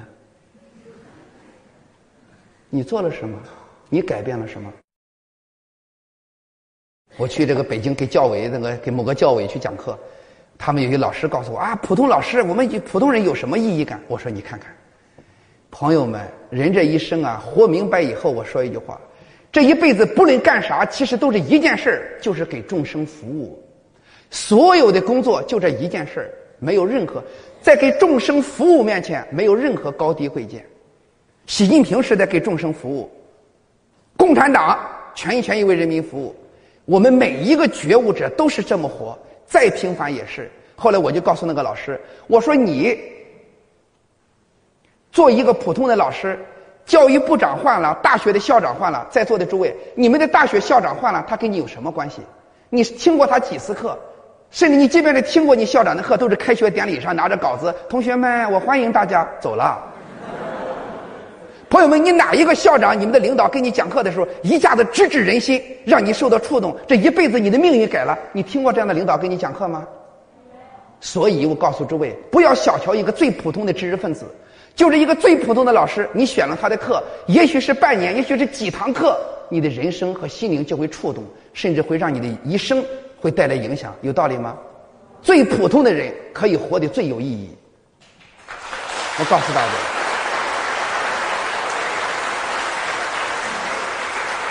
所以呀，我今天给大家分享，我就想告诉大家，这一辈子你们多辉煌，祝福大家。如果过得很平凡，一样很快乐，因为每一份工作它的实质都是一样的，就是给众生服务。朋友们，在给众生服务上，我有一个体会：越是给大众服务的过程中，直接面对群众是最有意义的。你比如我在学校里也不是什么官我们的处长们、校长们都在办公室里坐着，像我这样就直接面对学面对学生，到到自己学校里边。我告诉大家，面直接面对学生是最有意义的，也是最让人成长的。在直接面对学生的时候，这种最基层的工作是最锻炼人的，我觉得也是最有意义的，因为我确实能够影响和改变别人。嗯，我给我们地方的政府讲，我说你们赶紧利用社区办道德讲堂，呃，儒家、道家、佛家。用习近平同志的话，中华优秀文化教育我们的民众，启发我们的民众，让我们优秀的文化这个水去滋养我们的民众。我说啊，光批判那些邪的东西不行，因为基层的邪教比较多，光批不行，得把正气给扶起来。你们说对不对？只有把正气给扶起来，我们的年轻人领会到了智慧之美，领会到了中华民族的文化之美。有了这个基础，即便有一些杂七杂八、乱七八糟的东西，你们不会接受的，因为你的正气立起来之后，你有了判断力、分析力，有了决断力。就像《中庸》里面讲的：“博学之，慎问之，慎思之，明辨之。”有了这个能力了，你才具备笃行之。我说的是不是？我听南怀瑾的书、南怀瑾的课，南怀瑾老师是怎么说的？南怀老师说啊，他说我们这个国家每当出现大问题的时候。他说：“比如一个朝代结束了，其实不怕。几十年以后，这个后生小子贴肩担起道，担起担起道义，后一个新的朝代就起来了。南这个南怀瑾南怀师说不怕。他说：可是如果的我们的文化绝了，我们这个民族的文脉绝了，精神断了，南怀瑾说：他说我们就要亡国了。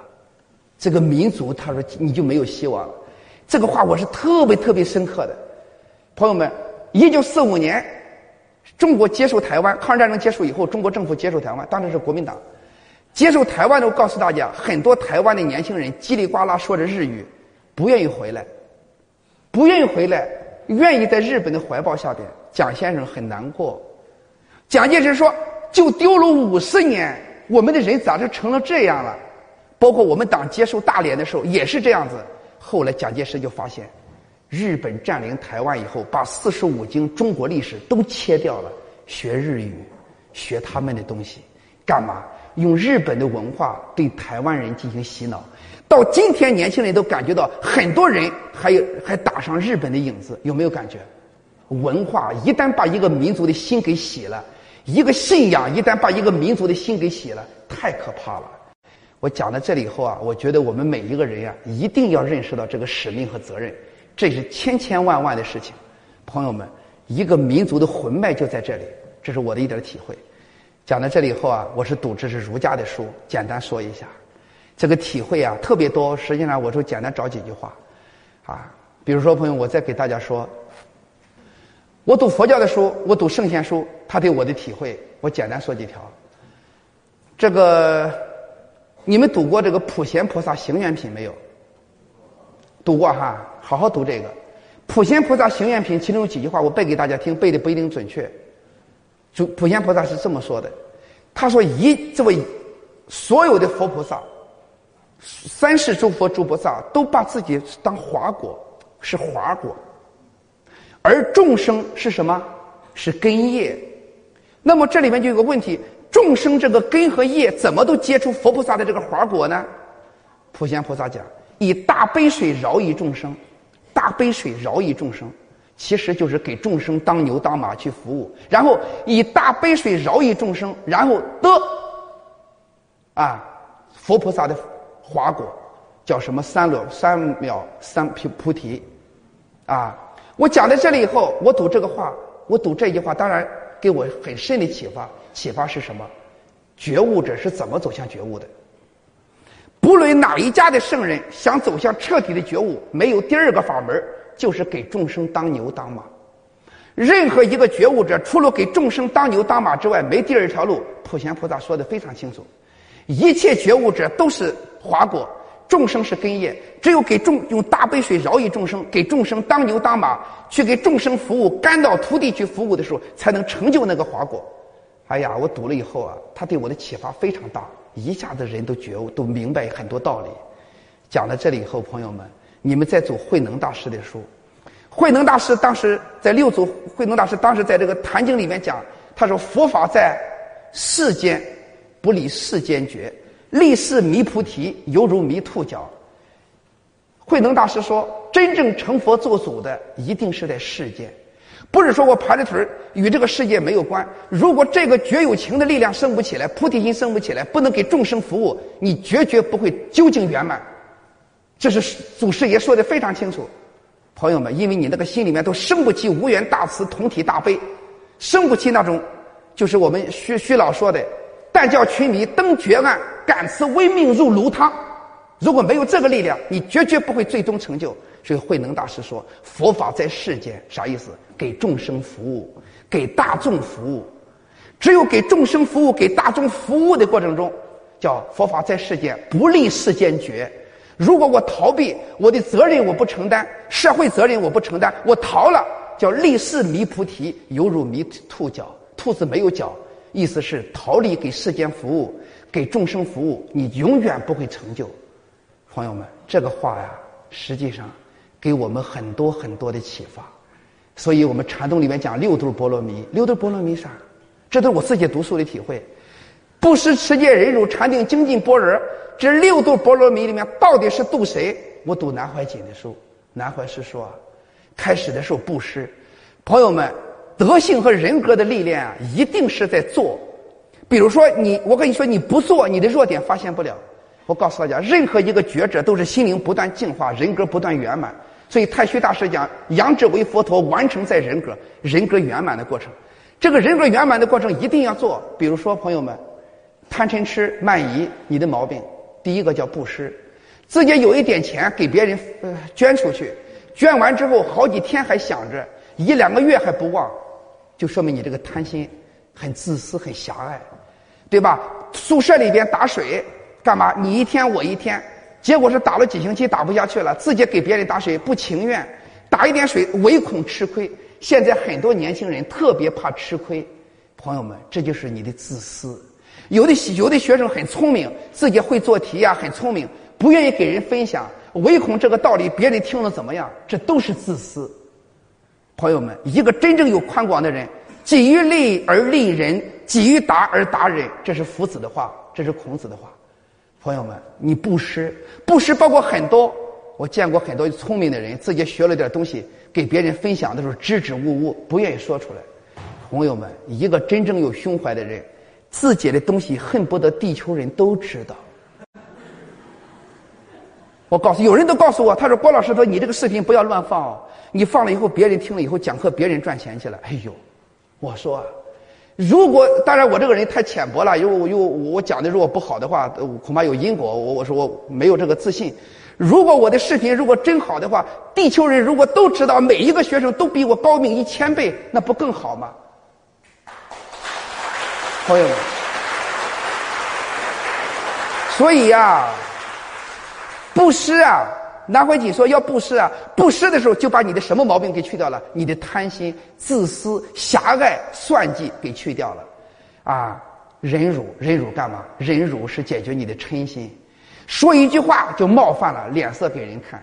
我上大，我给大学生上课的时候，小孩十多岁啊，讲一点观点他不喜欢，就甩脸子给人看。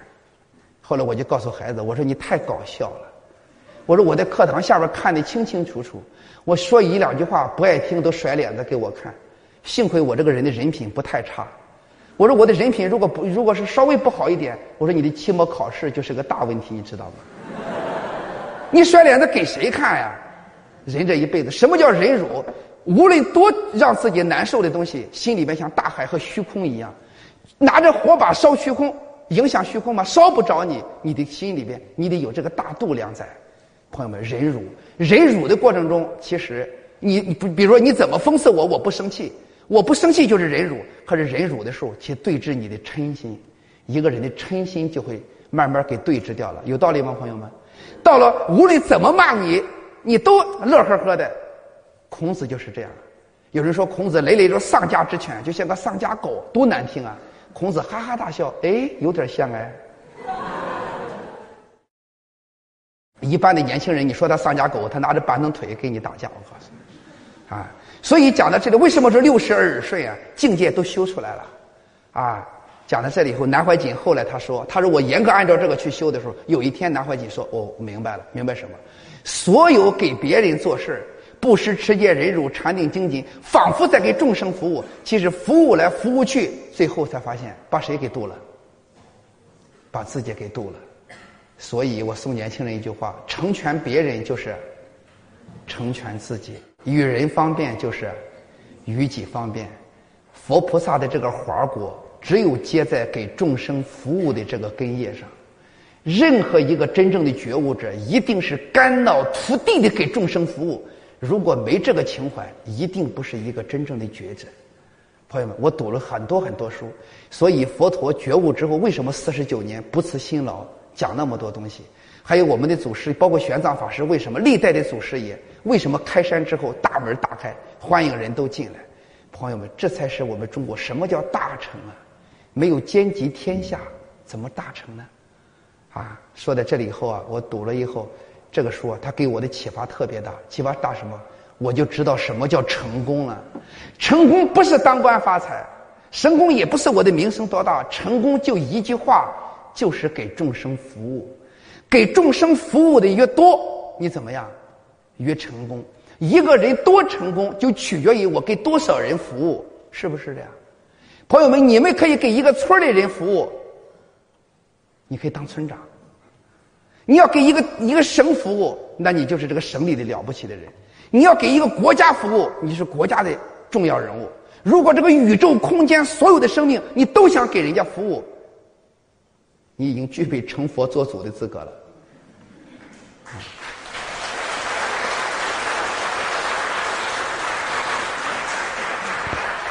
当然，有的年轻人也跟我说，一个人都不想服务，这种人活一天都是多余。我告诉大家，我说了，这个世界是众缘和合，朋友们一定要给人家做事。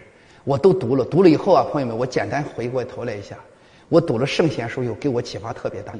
为什么汤因比先生，英国历史学家，经过研读了西方文化，经过读了儒家和大持和这个佛教之后，他得出结论：人类的文化如果走向和平，如果走向最终人类的和解。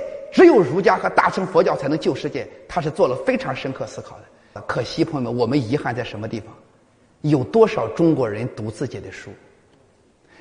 人家犹太人谁不读旧约？西方人谁不读圣经？阿拉伯人谁不读古兰经？我们中国自己的学生，我们中国人作为一个中国人，不读自己的四书五经、老子、庄子，不读自己的中医佛经，一个中国人不读自己的经典，你怎么算一个真正的中国人？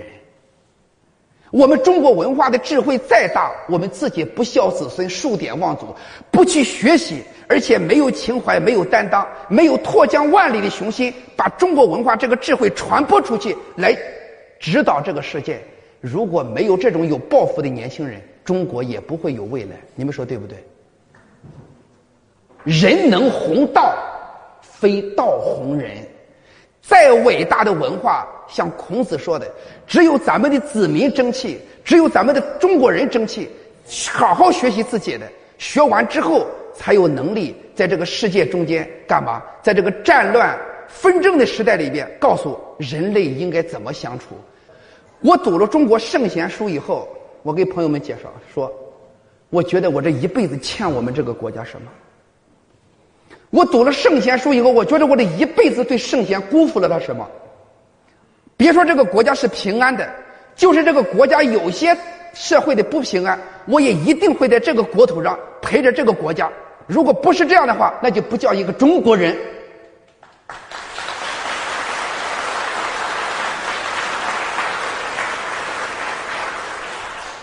这都是我读书的体会。我告诉大家，我读这个谁这个文天祥的书。特别感慨，文天祥是江西吉安人。文天祥家里，我告诉大家是个富裕的地主家庭，过得特别好。实话实说，那种大地主的家庭，靠千金散尽、烟花柳巷，过一个潇洒的生活。所谓俗人看来没问题，可是文天祥从小读了圣人的书，这一读咱们圣人的书，坏了。你看人，我们文天祥咋了？文天祥就说：“辛苦遭逢起一经。”尴尬寥落四周星，啥意思？我这一辈子本来作为一个地主的孩子，家庭过得特别好，可以过得很潇洒，吃吃喝喝，玩玩乐乐。可是我读了圣贤的书，我一读中国的圣贤书，他说，我就知道孔子讲的“鸟兽不可与之同寝，无非斯人之徒而水矣”。啊，人这一辈子一定要肝脑涂地的给这个国家服务，肝脑涂地的给众生服务。这个谁说？文天祥说：“我一下子被圣贤的精神，我就领会到了。领会到以后，再也不会过一个所谓俗人看来快活的、逍遥的一个富家子弟的生活，不会了，就开始操劳一生，辛苦一生，给这个国家拼了命去打拼。这个词儿都叫辛苦遭逢起一经。我辛苦一生，操劳一生，甚至置生死于度外，是读了圣贤经典的教育。辛苦遭逢起一经。”结果奉在什么？尴尬寥落四周星，碰在国家灭亡、战乱的年代，山河破碎，风飘絮，生死浮沉，雨打萍。杜甫说：“山破国破山河在。”这杜甫写的。朋友们，国破了，山河在，说明杜甫觉得还有希望，还有一点希望。国破山河在，可是，在文天祥那里，就是山河都破了，山河破碎，风飘絮，甚是浮沉，雨打萍。乱世中间，人就像一个浮萍，一阵风都能把人给吹死，随时都命在旦夕，啊，惶恐滩头说惶恐，伶仃杨里叹伶仃，在四处逃命的时候，在秦王的时候，我跟文文天祥说那个惶恐之心写出来，恐慌滩头说惶恐，伶仃杨里叹伶仃，把所有这些写完之后，最后他就说了，我此生活出的这个东西就是人生自古谁无死。留取丹心照汗青，朋友们，你好好读读圣贤的书，你都知道自己的心有多小。你究竟在为了谁活着？你心里边除了你那点小我之外，你有没有给这个国家做点事？有没有给天下的利民苍生做点事？你有没有这点情怀？有道理吗，朋友们？圣贤书啊，我告诉大家。所以，我都因为时间的问题啊，我就分我对圣贤的感恩，我分享那么多。我想跟大家说啊，这一辈子要读圣贤书，接受圣贤的教育，把心给打开，把情怀打开。我建议大家，我简单剩下说一点，不还有我们成长的时候什么恩呢？朋友们，我说一下，国土国土恩，什么国土恩？朋友们，我们生活在这个国家，在所有的大国中间，就这份平安。我们这个国家是少有的，对不对？有一个我给一个老总讲课，老总告诉我：“哎呀，我要移民了。”郭老师，我听听你的建议。我心里想，一听我的建议，你都走不了喽。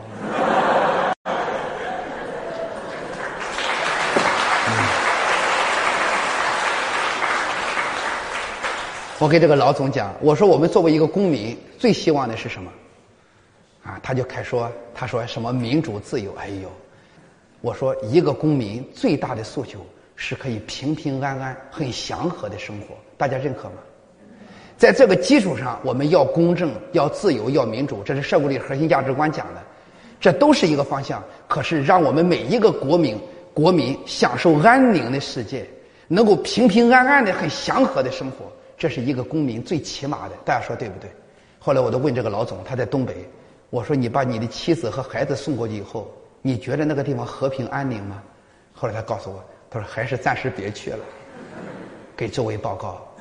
我觉得感国土恩，我们这个国家护佑着朋友们。你们是长征七号，现在我们飞起来了，你把它当做一个航天的成就，其实是国之重器。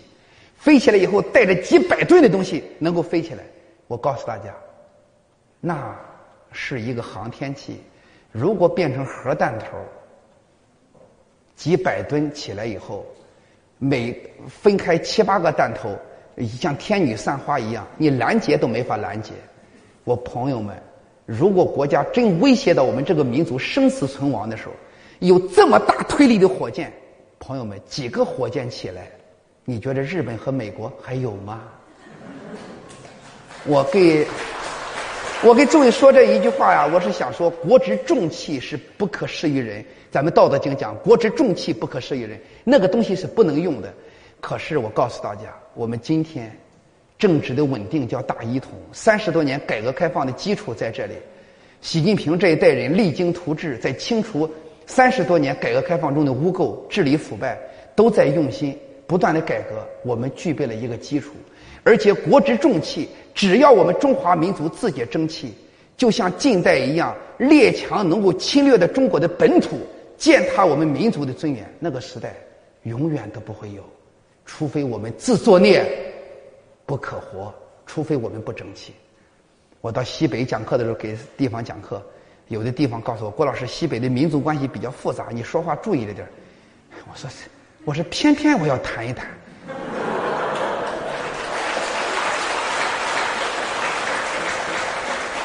复杂什么？我给维吾尔族的朋友讲，我说，你看乌克兰，乌克兰是苏联的重工业基地，苏联。这个地方工业特别发达，我说为啥今天分崩离析？乌克兰为什么搞成这个样子，生灵涂炭？自己不争气，一部分人投靠美国和欧洲，一部分人投靠俄罗斯，一个团结的乌克兰没有了，被撕裂了。结果这个国家分成几派的时候，被什么内部不团结了，被俄罗斯看准了，闪电一样把克里米亚拿走了。我讲的是不是？自作孽不可活。如果说乌克兰能够自力更生、独立自主，依靠自己的力量，拧成一股绳，谁能趁机拿走你的国土啊？我就告诉西北的少数民族，我说同学们一定回去做民族团结的典范。五十六个民族像石榴籽儿一样抱在一起。有问题，我们中华民族自己来解决。不管是哪一族人，都叫中华民族，都是中国人。我们五十六个民族，十四亿人抱成一成团，这个地球上没有一个国家敢践踏中国的本土。我讲的有道理吗？啊，朋友们。可是，如果说你不争气，你不争气，给了人家外国势力机会，外国人干嘛？给你枪，给你钱。这个时候鼓励你给政府抗争，所谓的搞一些暴恐，到了那个程度以后，新疆南北、天山南北繁荣富庶、天也蓝、水也蓝的一个地方，就会变得战火和血腥，老百姓只能生灵涂炭。我说的对不对？我说几千年赖以栖息的整个富饶的天山就没有了。我说一定要保持清醒。绝不可上当，每一个人都要团结在中华民族的这个大旗下，干嘛？维护这个国家的团结和统一，啊，朋友们，我教给大家要感国家的恩。朋友们，人呀，国家怎么才能变好？每一个人都抱怨、都指责，国家永远不会变好。每一个人都尽自己的努力，官员立党为公，执政为民，全心全意为人民服务，知识分子传播好的能量。对吧？引导年轻人上上进，正确的价值观，朋友们，我们这些啊信仰信仰解决大家安身立命的根本。每一个力量都往这个方向使，这个国家繁荣、富庶、向心力、凝聚力都没有问题，有道理吧？所以我跟诸位说，我自己内心里面是很感恩的，朋友们，这是今天我们在这里分享夏令营，你们吃的水果也多，素食也好吃。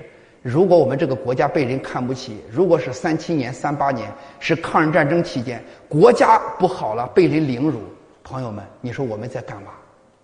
讲到这里以后，我就送大家两句话，叫“国泰才能什么，民安”。下一句话，“覆巢之下，岂有什么完卵？”永远要爱自己的国家，国家好，民族好，个人才好，这就是感国家的恩。我是这样想的。我内心里面，我告诉大家，我几乎每一次祈祷的时候，我向这个圣人礼拜的时候，我都会祈祷我们的国泰民安。因为我作为一个国家的公民，我深知道国家是我生我养我的这个摇篮，国家好了，才能庇护这个国家所有的国民。老百姓才有安宁的生活，我们各种修行也好，它才有一个基础，有道理吧？一真是颠沛流离了，到处都是战乱和血腥了，什么都没有了。朋友们，一定要爱自己的国家，啊！下面第三个，我觉得众缘和合，我觉得谁的恩？众生的恩。这个感众生的恩啊，朋友们，我说，比如我昨天来，我昨天来的时候，两个师傅去接我。接我来，哎，司机师傅，还有我们的出家师傅去接我朋友们。如果没有人家的话，你来这里，多那个麻烦就不要说，啊，多费多少的这个气力。我再告诉大家，我们早晨吃饭，你知道你早晨吃这个饭的时候，我给大家讲，吃的馒头是在那个啊行这个衡水，我们有有块地，咱们这个呃百灵禅寺，你要知道是多少人的操劳，而且是纯绿色的。在那里一直在那里护养着，运来师傅要运来，运来之后早晨做饭。当你吃这个饭的时候，背后是多少人的努力？朋友们，你们成长的时候，你的初中、高中，所有这些老师，包括你的朋友，给你多少成全？这一辈子啊，众生的恩，且不能狭隘。我再说的宽一点，我说说我自己成长的经历。我家特别穷，小的时候，我在山东聊城莘县。我家是我们村里边最穷的几户人家，穷到什么程度呢？一九九零年的时候，我们家欠的外债是一万多块钱。一九九零年那个时候，大学教授的工资只有几百块钱。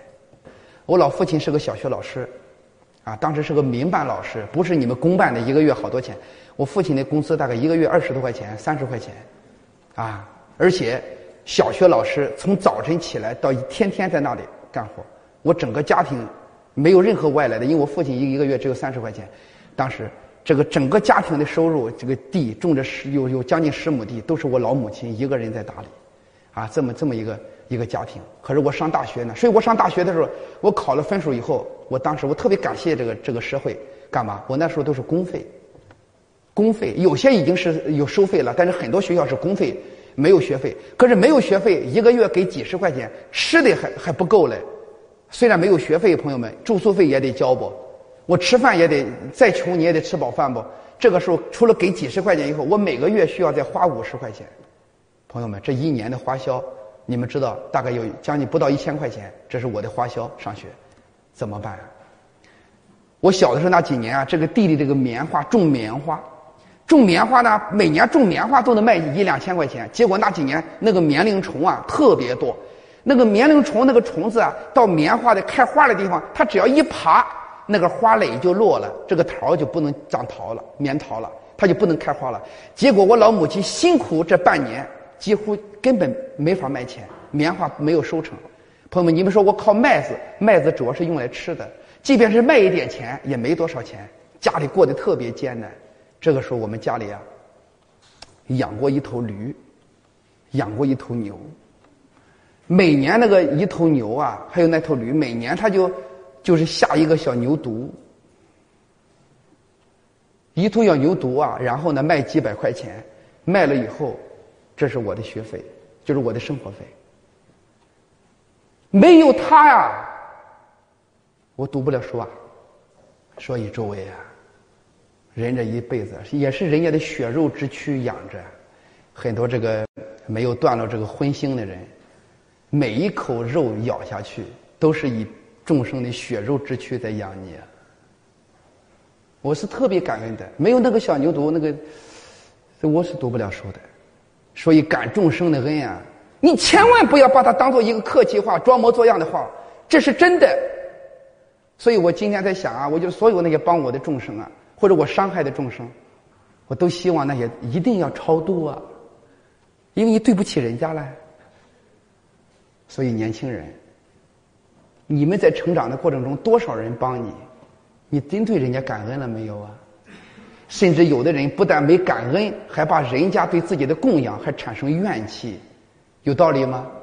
很多人甚至，我都知道有很多学生成长完之后，对自己的老师，尤其我家里人，我家里的人是个中学老师，很多小孩朋友们就公然从语言上侮辱老师。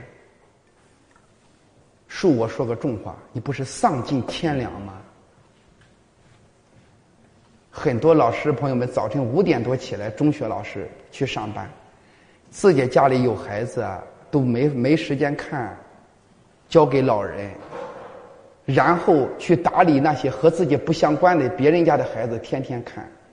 有的小孩对老师甚至都说出很多攻击的话。你们是不是也知道中学有的中学孩子甚至打老师？这种情况有没有？我说，朋友们，你这不是丧尽天良吗？所以呀，我告诉大家，感恩呀，啊啊！你比如说，这现在我们很多师傅在这里，我读谭虚法师的书，叫《影尘回忆录》。谭虚法师怎么说？他说：“和尚是这个世界的大轴啊。”什么是这个世界的大轴？我告诉大家。佛法僧三宝就是这个世界宇宙中间的这个定海神针，就是一个大智慧。朋友们，这个历代你们有时间查查国泰民安的时候，都有那些大出家人的大智慧，在这个国家的就像根基一样在那里顶着。朋友们，如果没有这些真正修行人所开启的大智慧，我告诉大家，有的时候你听点真东西都难。我给大家，你听我讲东西，我有什么本事啊？我读了孔孔子的书，我也读过薛老的书，我读了很多禅宗的公案。说白了，我都是一个传声筒，是那么多祖师大德、圣贤高人，人家的智慧把我养出来的，朋友们。所以人不能贪天之功啊！我写书的时候，我经常最后要说，我说人不能贪天之功。如果大家听了我的课或者读了我的书，有一点体会，绝不是我有什么水平，是我读了那么多圣贤的书、师长的书。从人家那个智慧的大海里边得到一点营养，我才有了点体会。朋友们，一定要把人家的功德给说出来，一定要感人家的恩。所以我建议年轻人啊，众生的恩，所有的众生、圣贤、我们师傅、普通老百姓，乃至于跟人不一样的那些众生，都得感恩。朋友们，我告诉大家。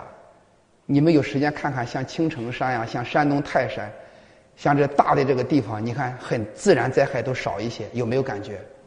那看不见的很多力量都在护佑着这个国家，所以我就说，我跟那个宣传部的同志讲，我说可不能攻击我们的民间信仰了。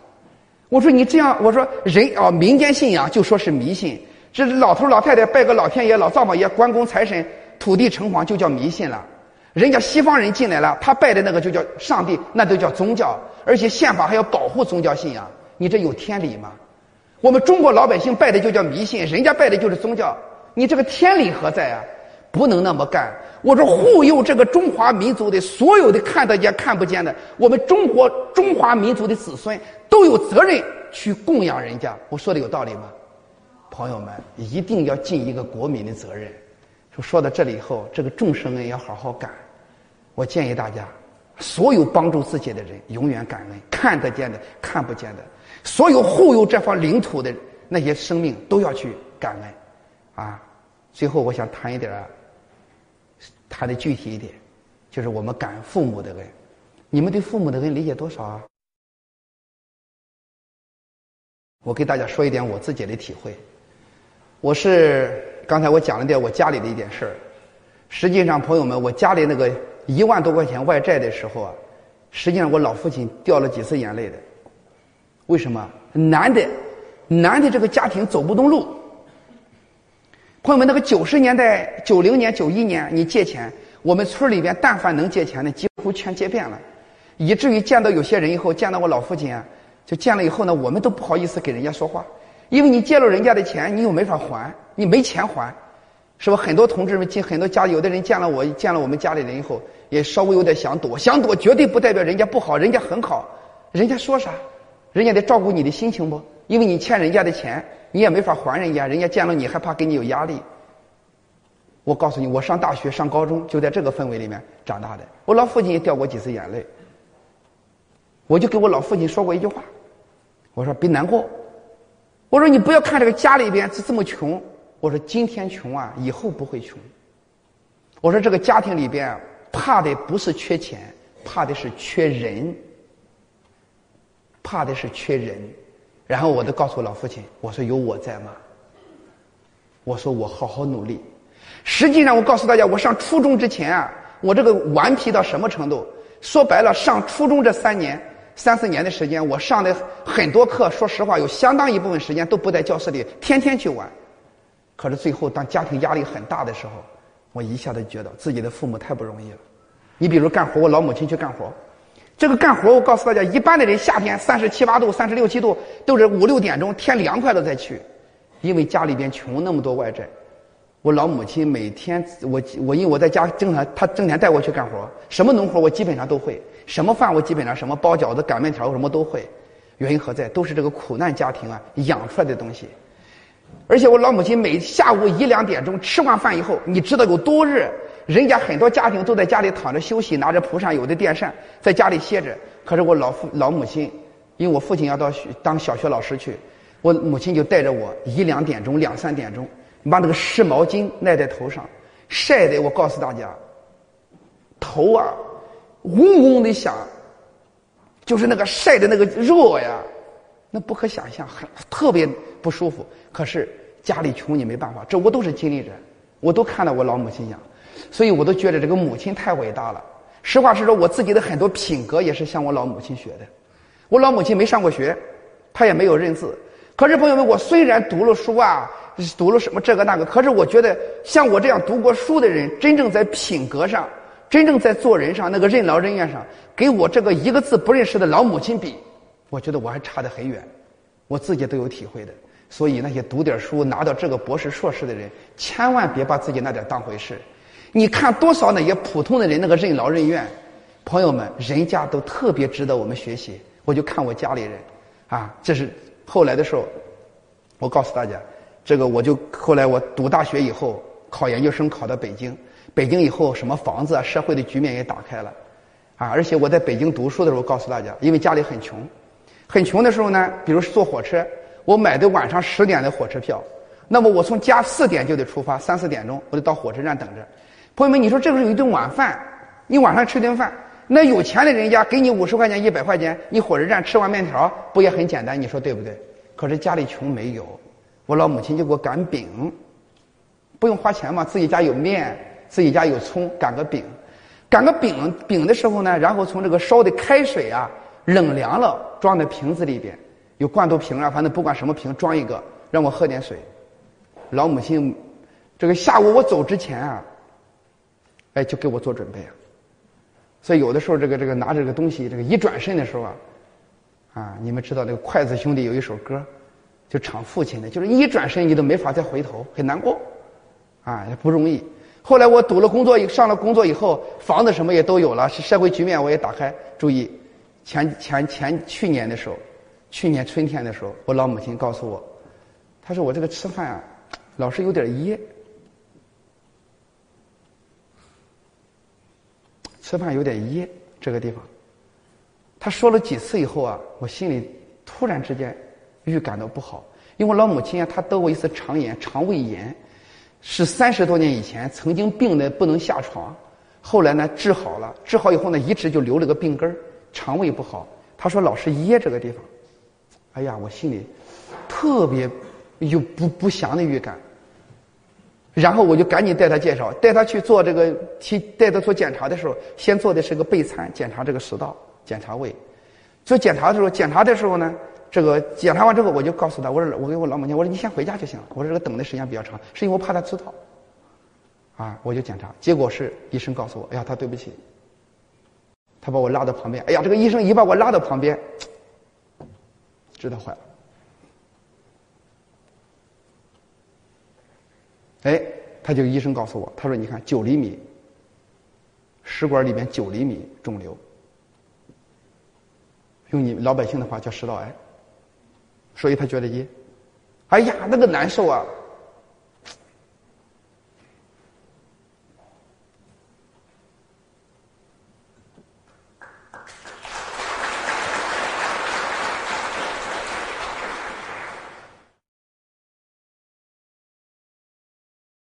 为什么难受呢，朋友们？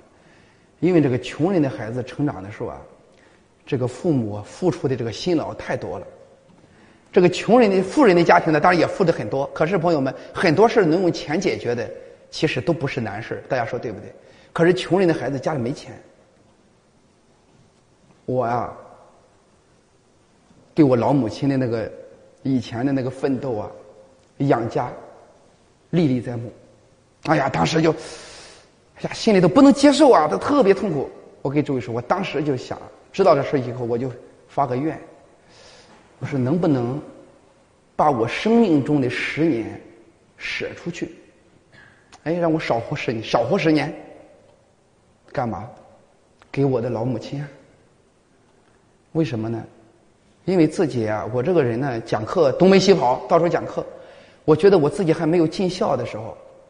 虽然老母亲有时候在北京生活，经常跟我在一起住，可是我觉得我的孩子也是老母亲给照顾，我觉得特别对不起她。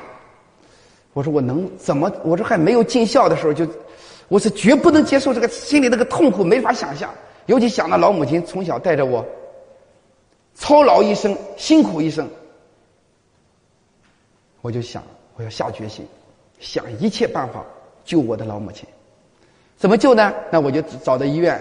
找西医检查，这个做这个就是做那个叫什么胃镜啊，什么都检查，检查完确诊了是中晚期，就要做手术了。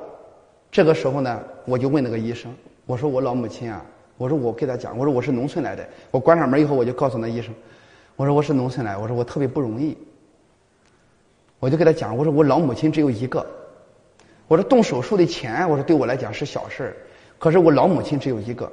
我说，如果这一方面出了问题，我说我没法接受。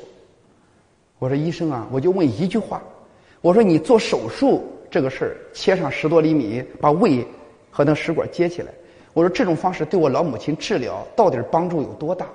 我说你一定要捧着良心跟我说。我说我不缺钱，我但是呢，老母亲这个，我说你一定要这样。这个大夫听了以后就愣住了，看了看我说了一句话，他说啊。他说：“谈不上什么帮助。”后来我听了以后，我就问他：“我说怎么谈不上什么帮助？”我说：“那你为什么让我去做手术呢？带着老母亲，我老母亲七十多了。”他跟我说一句话：“他说我们西医啊，没别的办法。手术之后就是放疗、化疗，就这一套，没办法。听明白了吗？”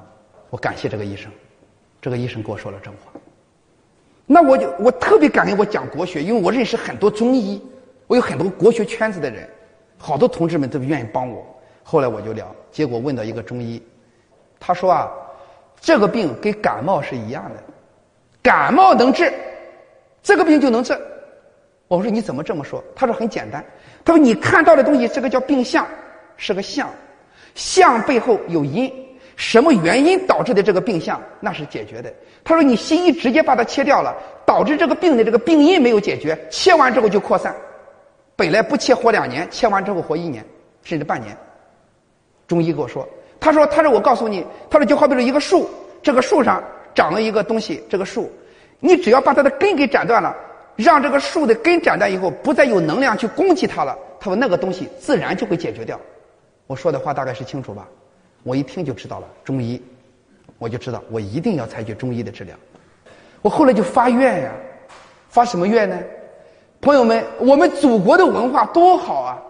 我如果是西几个西医来说的，朋友们，一个七十多岁的老人，如果你切了十二厘米的食管，把那个胃拉上去，一放疗化疗，一旦灼伤以后，告诉你不堪设想。结果是朋友们，现在我们这个国家，我们祖国的医学那么宝贵，我经过这个事儿，我们祖国的医学多么宝贵，我们自己把它丢了。我把这个事想开，我们的儒家、道家、佛家、中医，我们每一个文化的伟大，我们现在的这好多不孝子孙都把我们文化给丢了，特别难过。经过这个事儿以，我就发愿，发什么愿？要弘扬国学。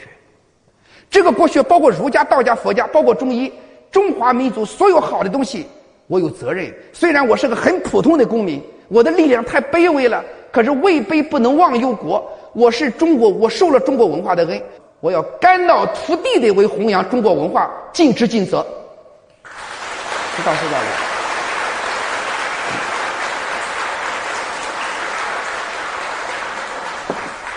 所以呀，我就有那个地方之后，我就在想弘扬。当然，弘扬的过程中，有的时候恐怕也不全是说什么都什么都免费啊，朋友们。说白了，我们普通老百姓承受不起。可是，我就打出一个口号，叫平民国学。比如说，我们普通的年轻人，你听一个好课，两块钱行不行？三块钱行不行？有道理吧？干嘛？因为你有些人还要养着。但是总体上，我的目标就是要把中华民族最好的文化营养要传下去，让更多人去受益。讲到这里以后，朋友们，我这是我自己的一个一个成长的经历，我特别特别感恩的。